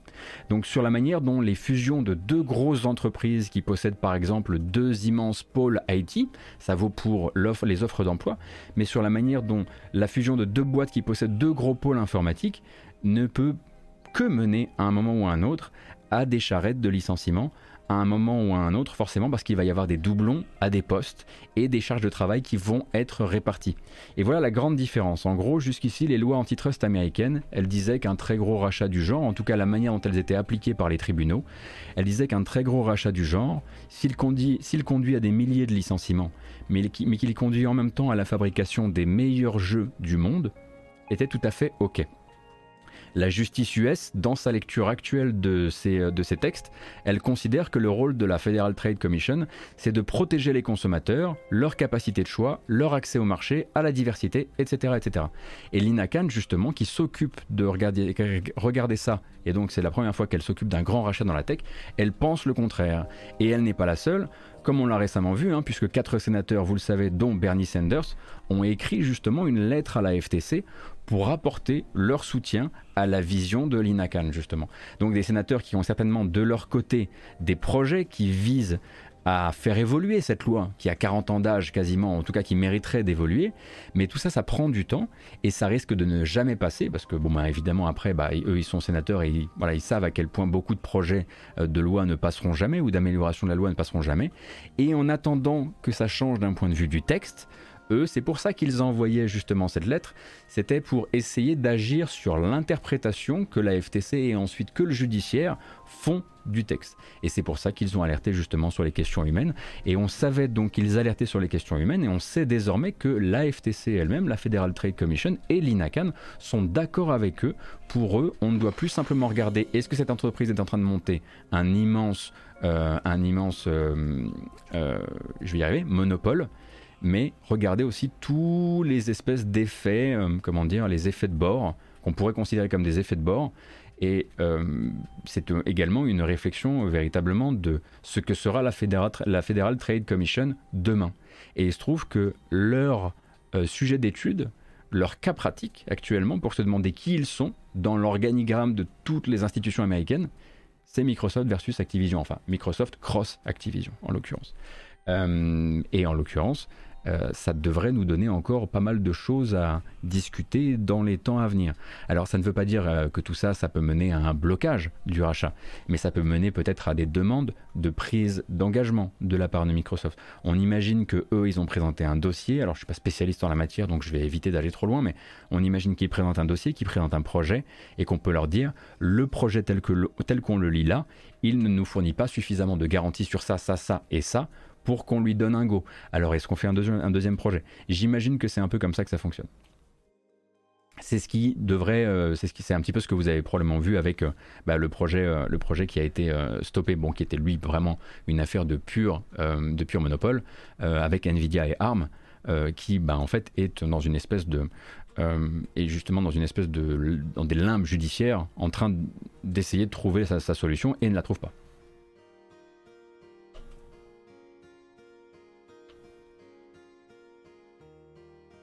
C'est ça Elderat. C'est ça, exactement. La loi est vieille, les jurisprudences derrière ont été extrêmement nombreuses, vous vous en doutez bien, autour, euh, euh, des, des, fusions-acquisitions. Euh, cependant, ça n'est jamais allé jusqu'à... Voilà, on n'a pas encore créé de jurisprudence sur ces questions-là. Et c'est aussi pour ça que, bah, notamment Bernie Sanders et quelques autres, ça vaut pour Elizabeth Warren aussi, voudraient revoir le truc dès le départ pour que, la, fondation soit un petit peu plus solide et qu'elle qu'elle ferme quelques robinets, j'imagine. Donc, si vous lisez actuellement, si vous continuez à lire par-ci, par-là, euh, que euh, la FTC a prévu de faire un exemple d'Activision Blizzard, euh, de Microsoft slash Activision, c'est pas vraiment d'en faire un exemple dans le sens refusé. C'est ils vont utiliser cet exemple-là pour définir qui la FTC sera demain, et du coup probablement pour sortir de son domaine d'expertise habituel, de son champ d'action habituel, et donc on risque, ça risque d'être effectivement très long et de concerner plein de sujets qui n'étaient pas avant de la, juridiction, pardon, la jurisprudence, de la juridiction euh, de la Federal Trade Commission. Voilà. Donc c'est intéressant en fait qu'on se retrouve pile poil là avec ce sujet-là euh, qui sert de qui sert bah, de laboratoire un peu à ciel ouvert quoi.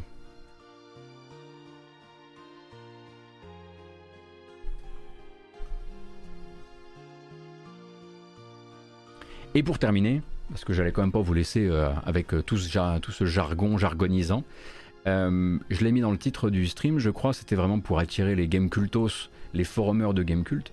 Donc Square Enix donc est repassé manifestement à l'office de dépôt de marque au Japon pour déposer donc une nouvelle marque qu'on croit reconnaître un petit peu. Alors d'habitude on regarde pas trop les dépôts de marque parce que ça peut vouloir tout et rien dire dans le jeu vidéo, mais il se trouve qu'à chaque fois que Square Enix en a déposé une ces temps-ci, c'est devenu un jeu après. On avait donc vu le retour de Live Alive. Euh, on avait vu aussi le retour de Valkyrie, donc la série Valkyrie Profile, donc la Valkyrie Elysium qui a été annoncée. Et le dernier titre qui a été déposé, c'est Tactics Ogre Reborn. Donc Tactics Ogre, serait donc le Reborn serait le nouvel, le nom d'un nouvel épisode de cette série de jeux de combat tactique, ce qui devrait faire du coup très plaisir aux amateurs de tacos japonais puisque ils ont eu Triangle Strategy. Euh, ils auront Diofield Chronicle qui a été annoncé par Square Enix actuellement. Square Enix a l'air d'être très intéressé par le Tactics, c'est le retour au Tactics. Et maintenant, du coup, un nouveau Tactics Ogre. Et donc une rumeur de Tactics Ogre, sans qu'on sache trop l'ampleur qu'elle pourrait prendre euh, ou les plateformes visées, ça reste une rumeur pour le moment, mais c'est une rumeur qui vient quand même, euh, qui trouve à nouveau son reflet dans le fameux leak de GeForce Now. Hein. GeForce Now, on rappelle, hein, une base de données de Nvidia qui avait été, euh, qui avait, qui avait été la cible d'une attaque, et beaucoup d'informations étaient sorties d'une sorte de tableau, un tableau qui contenait à la fois manifestement des projets vraiment en cours, car on en voit régulièrement se confirmer, euh, des placeholders en gros pour des suites inévitables ou inévitablement annoncées à un moment ou à un autre.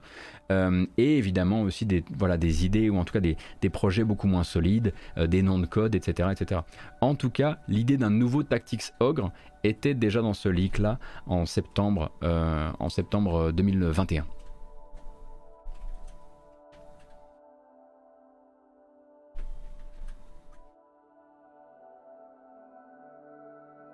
Euh, je ne saurais pas te répondre Devil Desk, mais ce que je peux te dire, c'est qu'on a l'équivalent euh, des régulateurs euh, pour les fusions-acquisitions sur le territoire européen. Et d'ailleurs, il euh, faut bien comprendre que sur tous les territoires où une entreprise fait du business, il faut que les régulateurs donnent leur aval. Par exemple, une fois que la FTC aura donné son aval pour le rachat euh, euh, d'Activision, par Microsoft, comme elle l'avait fait pour Zenimax avec Microsoft, eh bien, comme l'avait fait le régulateur européen pour Zenimax, il faudra se poser aussi la question euh, la, question pour l'Europe. Donc en gros, c'est pas c'est pas c'est pas l'entreprise d'origine, euh, c'est le c'est les endroits où le les endroits où le commerce est, réalisé. Merci beaucoup, colonel, c'est très gentil. Ça fait très plaisir. Pour le Japon, je m'y connais un peu moins, je vais pas vous mentir.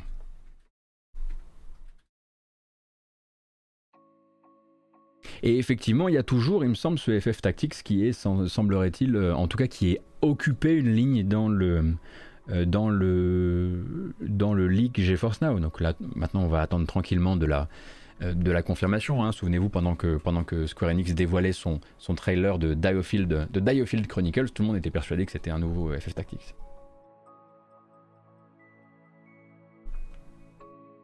Alors, c'est bon, j'ai quasiment terminé, sauf sauf pour vous proposer quelque chose de très rigolo. Un article chez USA Today que je, que je ne vais pas vous euh, que je ne vais pas vous détailler. Je vous encourage vraiment à aller le lire si vous vous intéressez euh, aux adaptations euh, au cinéma de jeux vidéo. USA Today a pu mettre une main, donc a pu mettre la main sur le projet avorté d'un film Deus Ex qui donc devait à l'époque être réalisé par Scott Derrickson. Scott Derrickson qui du coup a fait Doctor Strange. Euh, et donc un script qui n'a jamais, qui jamais véritablement abouti. Euh, peut-être pour une certaine, un certain nombre de raisons. Je vous laisse lire l'article, c'est incroyable. C'est incroyable. Euh, le journaliste a réussi à obtenir le, la partie du script où on fait dire à Adam Jensen l'incroyable phrase I never asked for this au milieu d'une scène d'action. Et tout est génial. Tout l'article est génial, donc c'est plutôt une recommandation de lecture si le business, si le business cinéma jeux vidéo vous intéresse.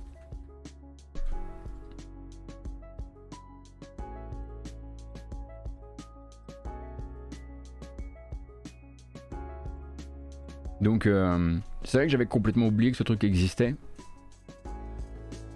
Mais bon.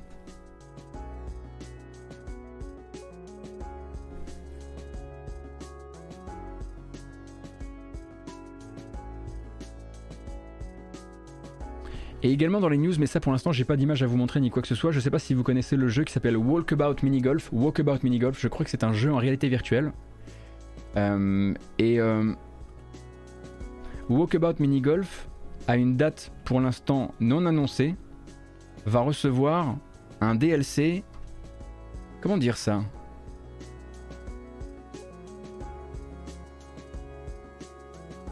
Myst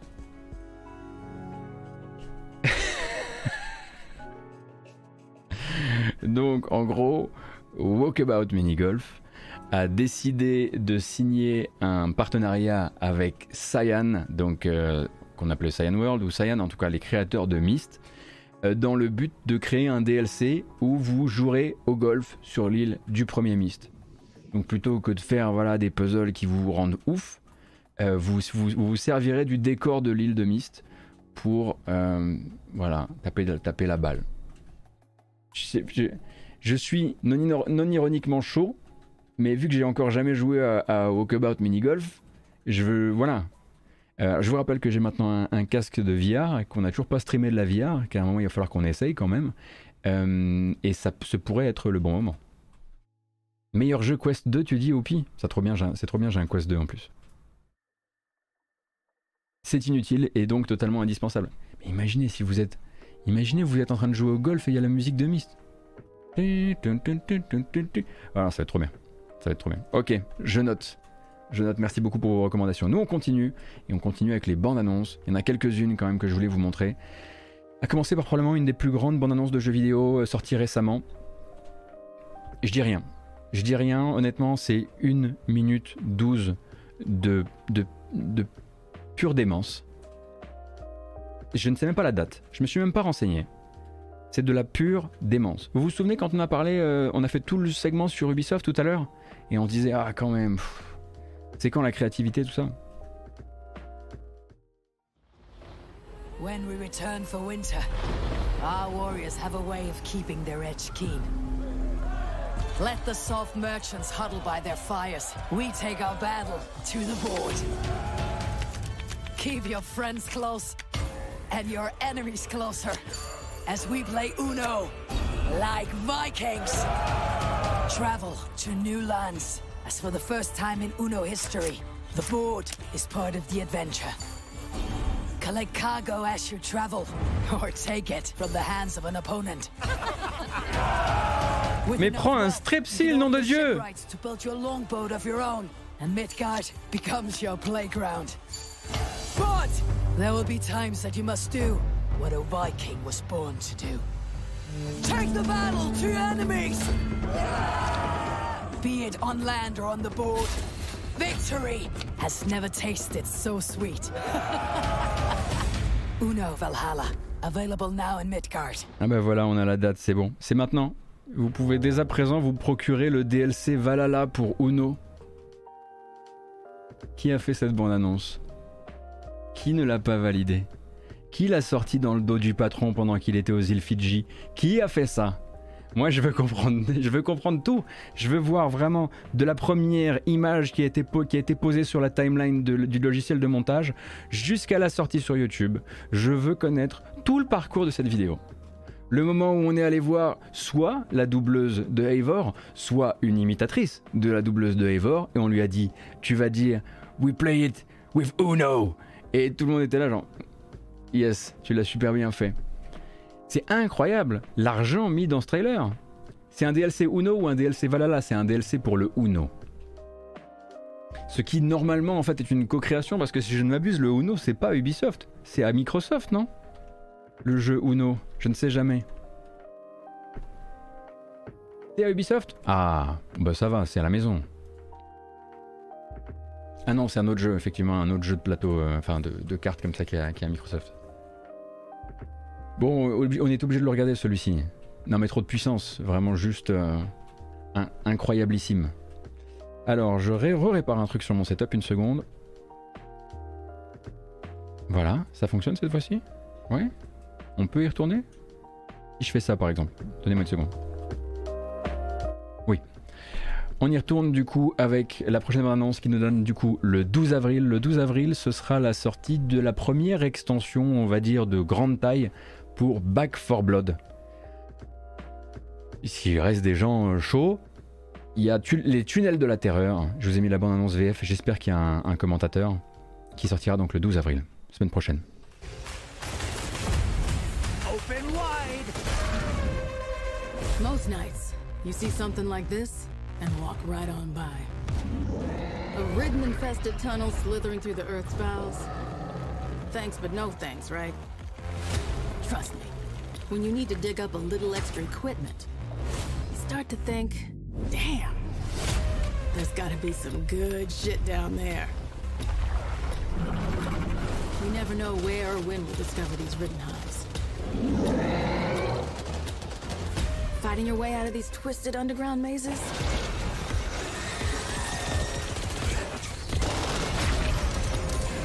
It's a whole new can of worms. Alors là où évidemment va mon doute, c'est que je ne suis pas sûr que cette extension vraiment apporte une nouvelle campagne. J'ai l'impression qu'il y a des nouveaux endroits, qu'il y a euh, des nouvelles armes, d'accord, des apparences de personnages et pas des personnages, des apparences d'armes également. Euh, mais ça n'a pas l'air non plus d'être la grosse grosse dingue. On dirait un peu du, contenu de fin de prod qui a été, euh, qui a été ajouté, ajouté là-dedans. Euh, ça reste effectivement du coup beaucoup moins bien que Uno Valhalla, c'est sûr. Est-ce que ce sera disponible dans le Game Pass À vérifier, puisque pour rappel de base, la politique, c'est que dans le Game Pass ne sont que euh, les, euh, les versions de base, sauf quand vous avez une annonce qui dit le contraire. Donc peut-être à revérifier, peut-être que j'ai mal fait mon travail. Je vous laisse vous passer l'information dans le chat.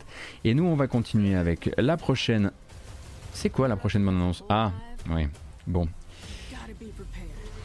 Euh, Konami sort euh, officiellement eFootball euh, le 14 avril. Du coup, on va regarder l'ancienne bande annonce. Je sais que ça vous fait trop plaisir, mais on veut plutôt écouter notre musique à la place. Voilà. Hop. Voilà. Konami donc, qui vous assure que cette fois-ci, tout va bien se passer. Le euh, le développement suit son cours. Et eFootball, anciennement PES, qui peut-être que vous n'avez pas suivi les épisodes précédents, c'est pas mal votré lors de son soft launch euh, en free-to-play, restera évidemment free-to-play, mais là ils en sont sûrs. Voilà, il y a un communiqué de Konami qui dit voilà, depuis l'équipe de développement a travaillé dur pour retrouver la confiance de notre chère communauté, euh, mais aussi voilà, dans le but de faire un jeu aussi agréable que, possible pour les fans de football, le football, exactement, le football, le football donc du monde entier avec une très très grosse patch note derrière qui va vous expliquer quoi, euh, qui va vous expliquer ce qui sera contenu pardon, Paris Football euh, le 14 avril prochain, autant en termes, oh là là, ce trailer c'était quand même l'enfer, euh, un vieux trailer, hein, je tiens à le rappeler, euh, donc euh, aussi bien d'un point de vue du contenu que des correctifs. Voilà, si ça vous intéresse, ça risque probablement de faire en tout cas l'objet de quelques articles slash live au moins du côté de chez les copains de Gamecult. Donc si vous avez des questions à propos de eFootball et de comment Konami va essayer de s'en sortir euh, après un gros gros revers de situation quand même, eh bien ce sera à vérifier à partir de le, le 14. Ça nous amène à jeudi prochain. Et donc, nous, on continue avec une arrivée le 15 avril sur le Nintendo Switch Online plus pack additionnel, puisque c'est l'un des deux bouquets euh, supplémentaires, le bouquet Nintendo 64 en l'occurrence, avec il me semble un des jeux de cœur de Puyo, mais je ne suis pas sûr, en tout cas c'est un des miens. Ça vient de chez Camelot ou Camelot, vous appelez le studio comme vous voulez, avec l'incroyable Motoi Sakuraba à la musique. Il s'agit de Mario Golf 64.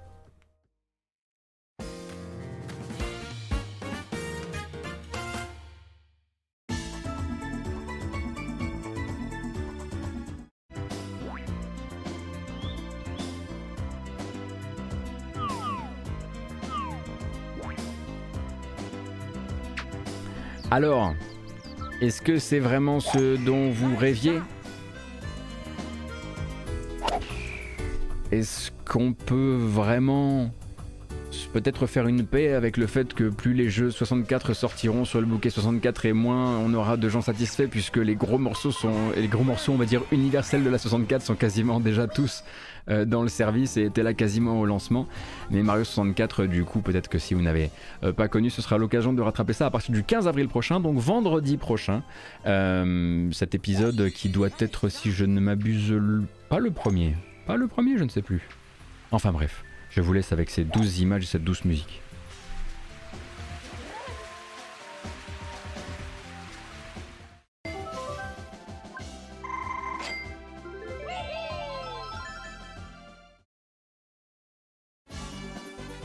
Non mais je déconne, hein. non, la bande-annonce elle fait 8 ans, elle dure 8 ans, donc euh, voilà.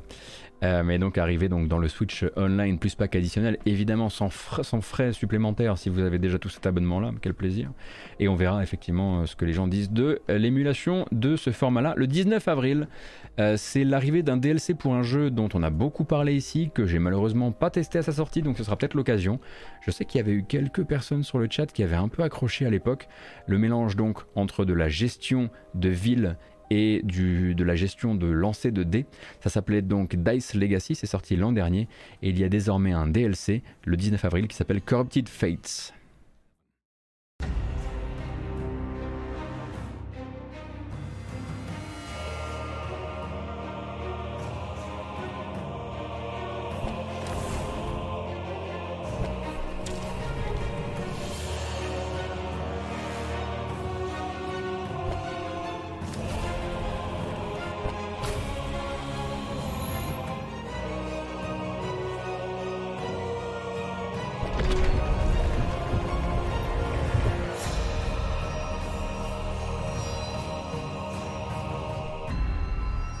Donc j'ai l'impression que Corrupted Fate se rajoute notamment une couleur de dés avec des dés corrompus. À revérifier exactement voilà, sur les mécaniques de jeu, mais ça arrive a priori sur, je crois que c'est un DLC payant euh, pour Dice Legacy qui arrive le 19 avril. Peut-être que ce sera l'occasion de me, pencher sur le jeu parce que j'ai malheureusement pas pu jusqu'ici, ou en tout cas j'y ai plus pensé. Ça devait arriver à un moment ou à un autre.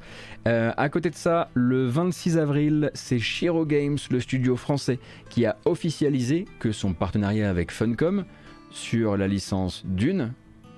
Ah, vous n'aviez. Ah, vous êtes là vous n'étiez pas là euh, au moment de l'annonce. Oui, Shiro Games, hein, les développeurs notamment de Northgard et avant ça euh, de Evoland, et puis ben il y a également eu Darksburg si je dis pas de bêtises, et bien travaillent sur Dune Spice Wars pour le compte de Funcom, Funcom qui est le seul éditeur à avoir accès à la licence Dune euh, donc en jeu vidéo et de War Tales, merci beaucoup Vanya et bien Dune Spice Wars qui mélangera donc du jeu de stratégie en temps réel et des éléments de 4X donc sur la gestion de l'Empire, enfin en tout cas de sa maison à son global, entrée en accès anticipé, je le disais, le 26 avril.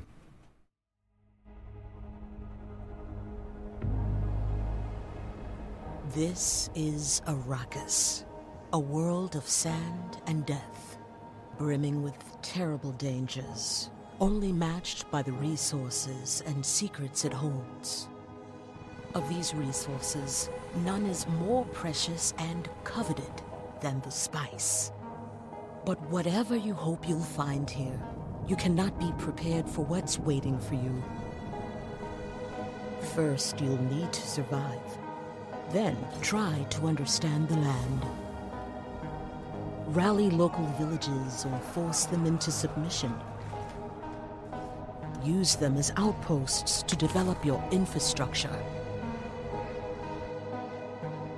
Donc je rappelle, la spécificité ici, c'est que si je ne m'abuse, c'est bel et bien de la stratégie en temps réel, notamment durant les combats et l'interprétation des combats, avec des éléments ensuite de 4X, donc du macro et de la micro.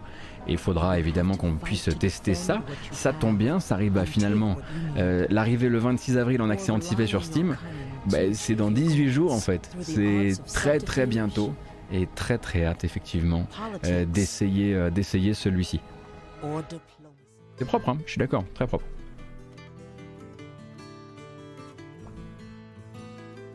Alors cette euh, bande-annonce en revanche est une vieille bande-annonce également, euh, donc il faudra euh, peut-être attendre quelque chose d'un petit peu plus... Attendre, bien sûr, quelque chose d'un tout petit peu plus à la page d'un point de vue communication. En revanche, il y en a un qui est prêt pour sa communication puisqu'il sort d'accès anticipé. Vous l'attendiez, peut-être que si vous, voilà, si vous êtes amoureux des, amoureux ou amoureux des grands noms du jeu vidéo indépendant, vous l'attendiez, Rogue Legacy 2 sort d'accès anticipé le 28 avril dans 20 jours.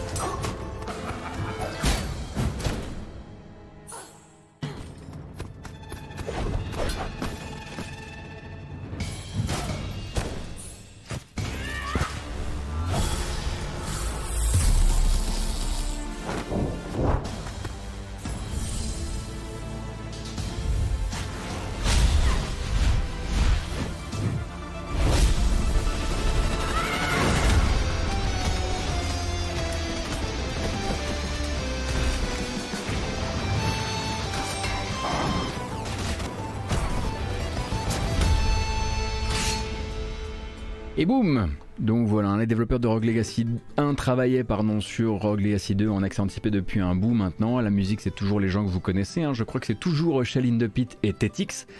Ou peut-être qu'il n'y en a qu'un des deux, je me souviens plus très bien.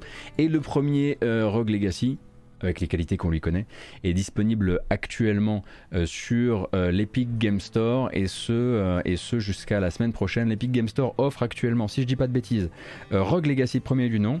Je crois qu'il y a également Ethan Carter, mais à vérifier. Et jeudi prochain, l'Epic Game Store, notez bien ça parce que peut-être que vous l'avez vous laissé passer toutes ces années ce serait dommage. L'Epic Game Store, Game Store la semaine prochaine offrira XCOM 2. Alors peut-être pas avec le DLC, mais XCOM 2 offert quand même, quand même. Alors la question évidemment pour euh, Rogue Legacy 2, ça va être sur, qui ça sort et peut-être sur quelle euh, formule d'abonnement.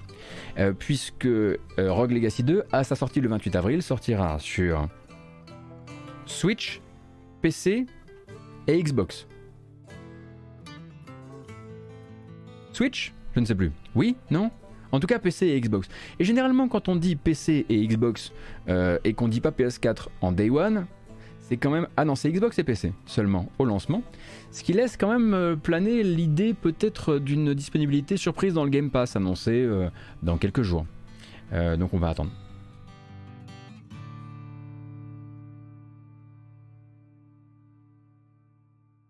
Donc oui, ça sent un peu le Game Pass quand même. Bon, on verra, on verra pour éventuelle confirmation, on attendra. Jun Chikuma, toujours. On y est. Le prochain, c'est le 11 mai, il sort d'accès anticipé. Je vous le montre pas pour vous le recommander malheureusement, je vous le montre pour vous mettre plutôt en garde parce que quand on le voit tourner, on se dit Wouah, ça tue. Souvenez-vous de Source of Madness. Cette espèce de Dead Cells-like physiqué avec un système visuel, une DA euh, basée sur euh, des espèces de, de collages très très détaillés. Bref, je vais vous laisser regarder la bande-annonce. Et peut-être voilà, renseignez-vous sur le jeu avant de, jouer parce que quand on avait essayé ça en début d'accès anticipé, c'était malheureusement injouable ou presque, arrivé donc le 11 mai euh, en 1.0.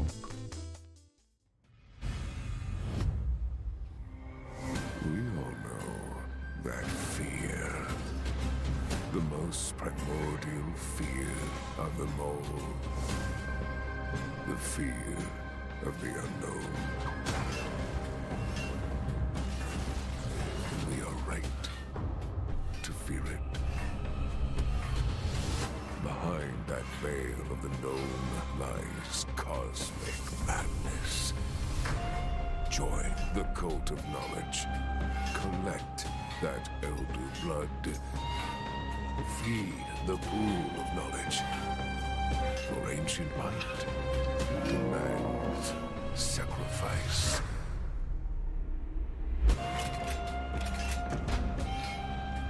Whoa. Donc voilà, comme vous voyez, il y a vraiment quelque chose d'un point de vue artistique d'extrêmement fort dans Source of Madness, euh, voilà, qui ne renie pas évidemment ses, influences Lovecraftiennes. Le problème, c'est que quand j'avais joué au jeu, j'étais tombé vraiment, c'était l'équivalent de Dead Cells si c'était contrôlable euh, comme dans Coop, vraiment. Euh, donc euh, entièrement basé sur un moteur physique qui faisait ce qu'il voulait. Et du coup, on se dirige plus vers un sujet d'étude artistique que vers un jeu pour moi, sauf s'ils ont vraiment retourné les choses en quelques mois ce dont j'aurais quand même tendance à douter. Donc euh, gaffe à vos porte-monnaies toujours, je le disais, ça sort d'accès anticipé le 11 mai, il y aura des tests, j'en suis absolument persuadé.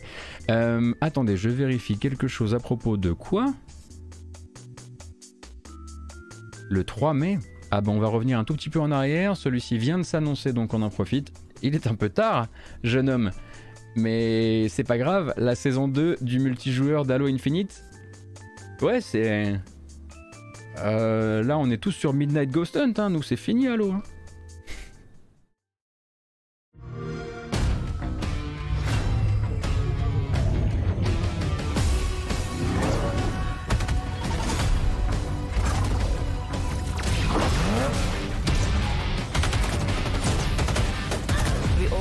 Room.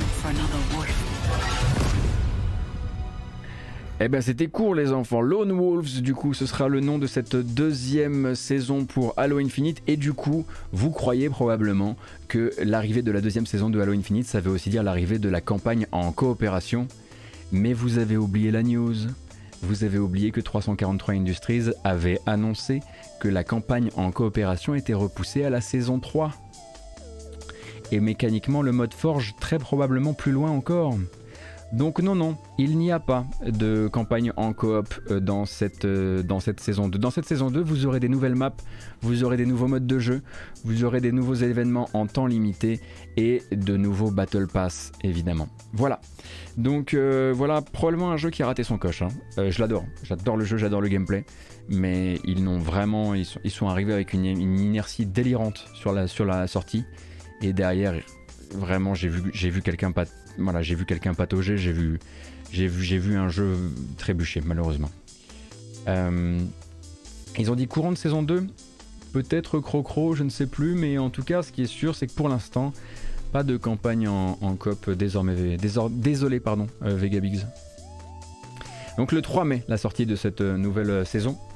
Oui, voilà, encore, ça reste, je le rappelle, le multijoueur d'Halo Infinite, un multijoueur gratuit, free to play. Mais Pourtant, j'aimerais bien rejouer. Le gameplay est tellement bien.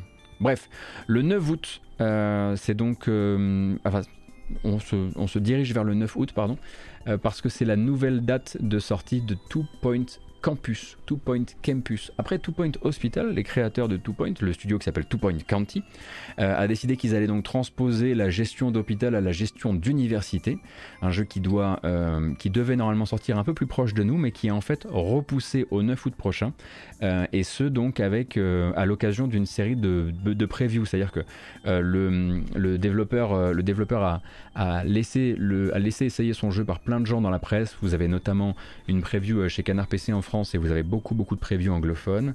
Euh, et euh, au moment de la sortie des previews, ils ont dit au fait, on repousse le jeu. Donc pour rappel, ça ressemble à ça, mais c'est une, encore une fois une vieille bande-annonce.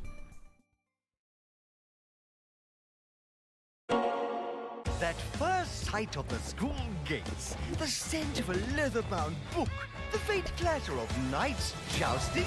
Well, I can't say I remember that part, though it wasn't like this in my day. You see, campuses are forever changing. Nowadays, education has to be fun.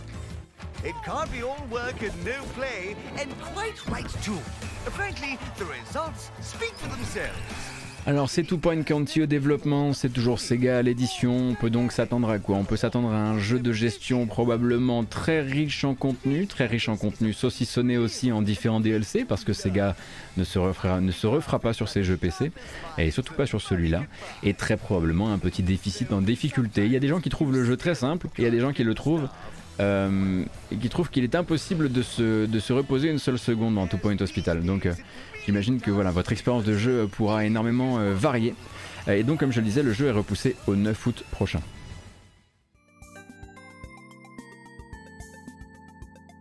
En septembre, pour l'instant sans, autre date, si je ne m'abuse, on a eu une nouvelle bande-annonce pour Swordship. Swordship se considère, si je dis pas de bêtises, comme un shooter où vous ne shootez pas un shmup où vous évitez, je crois, un éviter mup, un truc comme ça?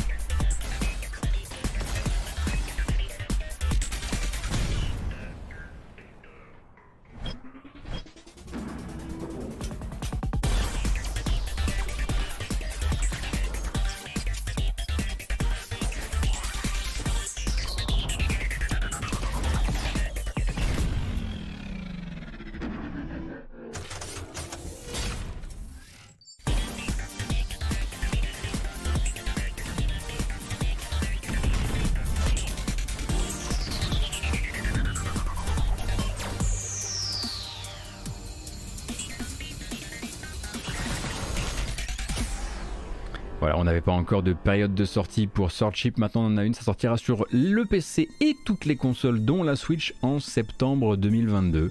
Donc maintenant, il n'y a plus qu'à attendre ou à essayer la démo qui doit normalement toujours être disponible sur Steam si je ne dis pas d'annerie. Euh, une autre vidéo, oui, on peut regarder celle-ci. Alors c'est attendu pour l'année 2022, mais sans plus de précision. C'est chez Devolver que ça se passe. Ça fait un certain temps maintenant qu'on voit le jeu en, on va dire dans des bandes annonces très jolies.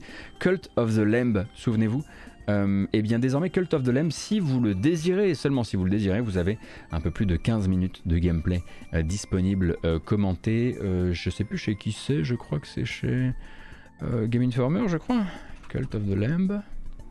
Laissez-moi vérifier ça. Game Informer, exactement. Je vous mets le début. Alors en revanche, c'est les développeurs qui parlent, donc c'est toujours un petit peu difficile de, de se faire une idée. Enough uh, edition as it is, but we are honored today to be joined by Julian Wilton, the creative director over at Massive Monster. Hello, sir. Woohoo! Hello, hello. Good to be here. How are you today? I'm lovely, lovely.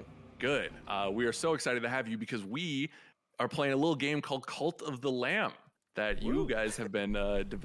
Alors là, c'est le début du jeu, donc évidemment, ça vous parlera pas. Mais si on le fait un petit peu avancer, on va se retrouver donc dans cette, dans ce mélange d'aventure et d'action sur fond évidemment de culte d'animaux mignons. Euh, si vous voulez découvrir un petit peu comment va fonctionner le jeu, euh, tout ça, tout ça, euh, n'hésitez pas à regarder cette vidéo donc qui se trouve chez Game Informer. Et j'ai l'impression que si Game, Game Informer y a eu accès très récemment, c'est très probablement parce qu'on risque d'avoir probablement un round de preview à un moment ou à un autre. En tout cas, moi je suis, je suis sur les traces du jeu et j'essaie de, de me renseigner pour savoir si à un moment ou un autre je pourrais euh, éventuellement euh, vous le montrer. C'est prévu pour cette année pour l'instant. Et donc une toute dernière news, celle-ci elle n'a pas encore, toujours pas de date malheureusement.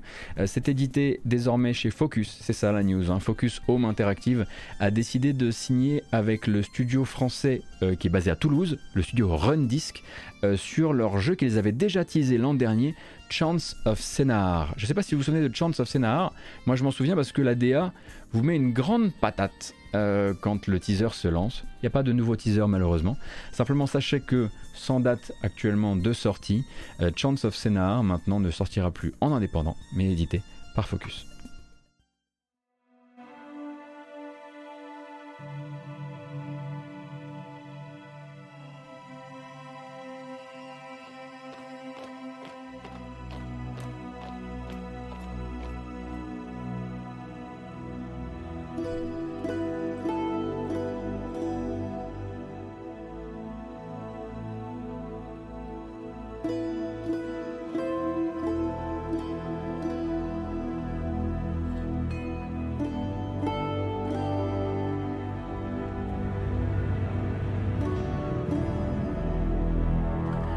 Difficile de se faire une idée précise du style de jeu, mais pour ces développeurs en tout cas c'est de l'aventure puzzle.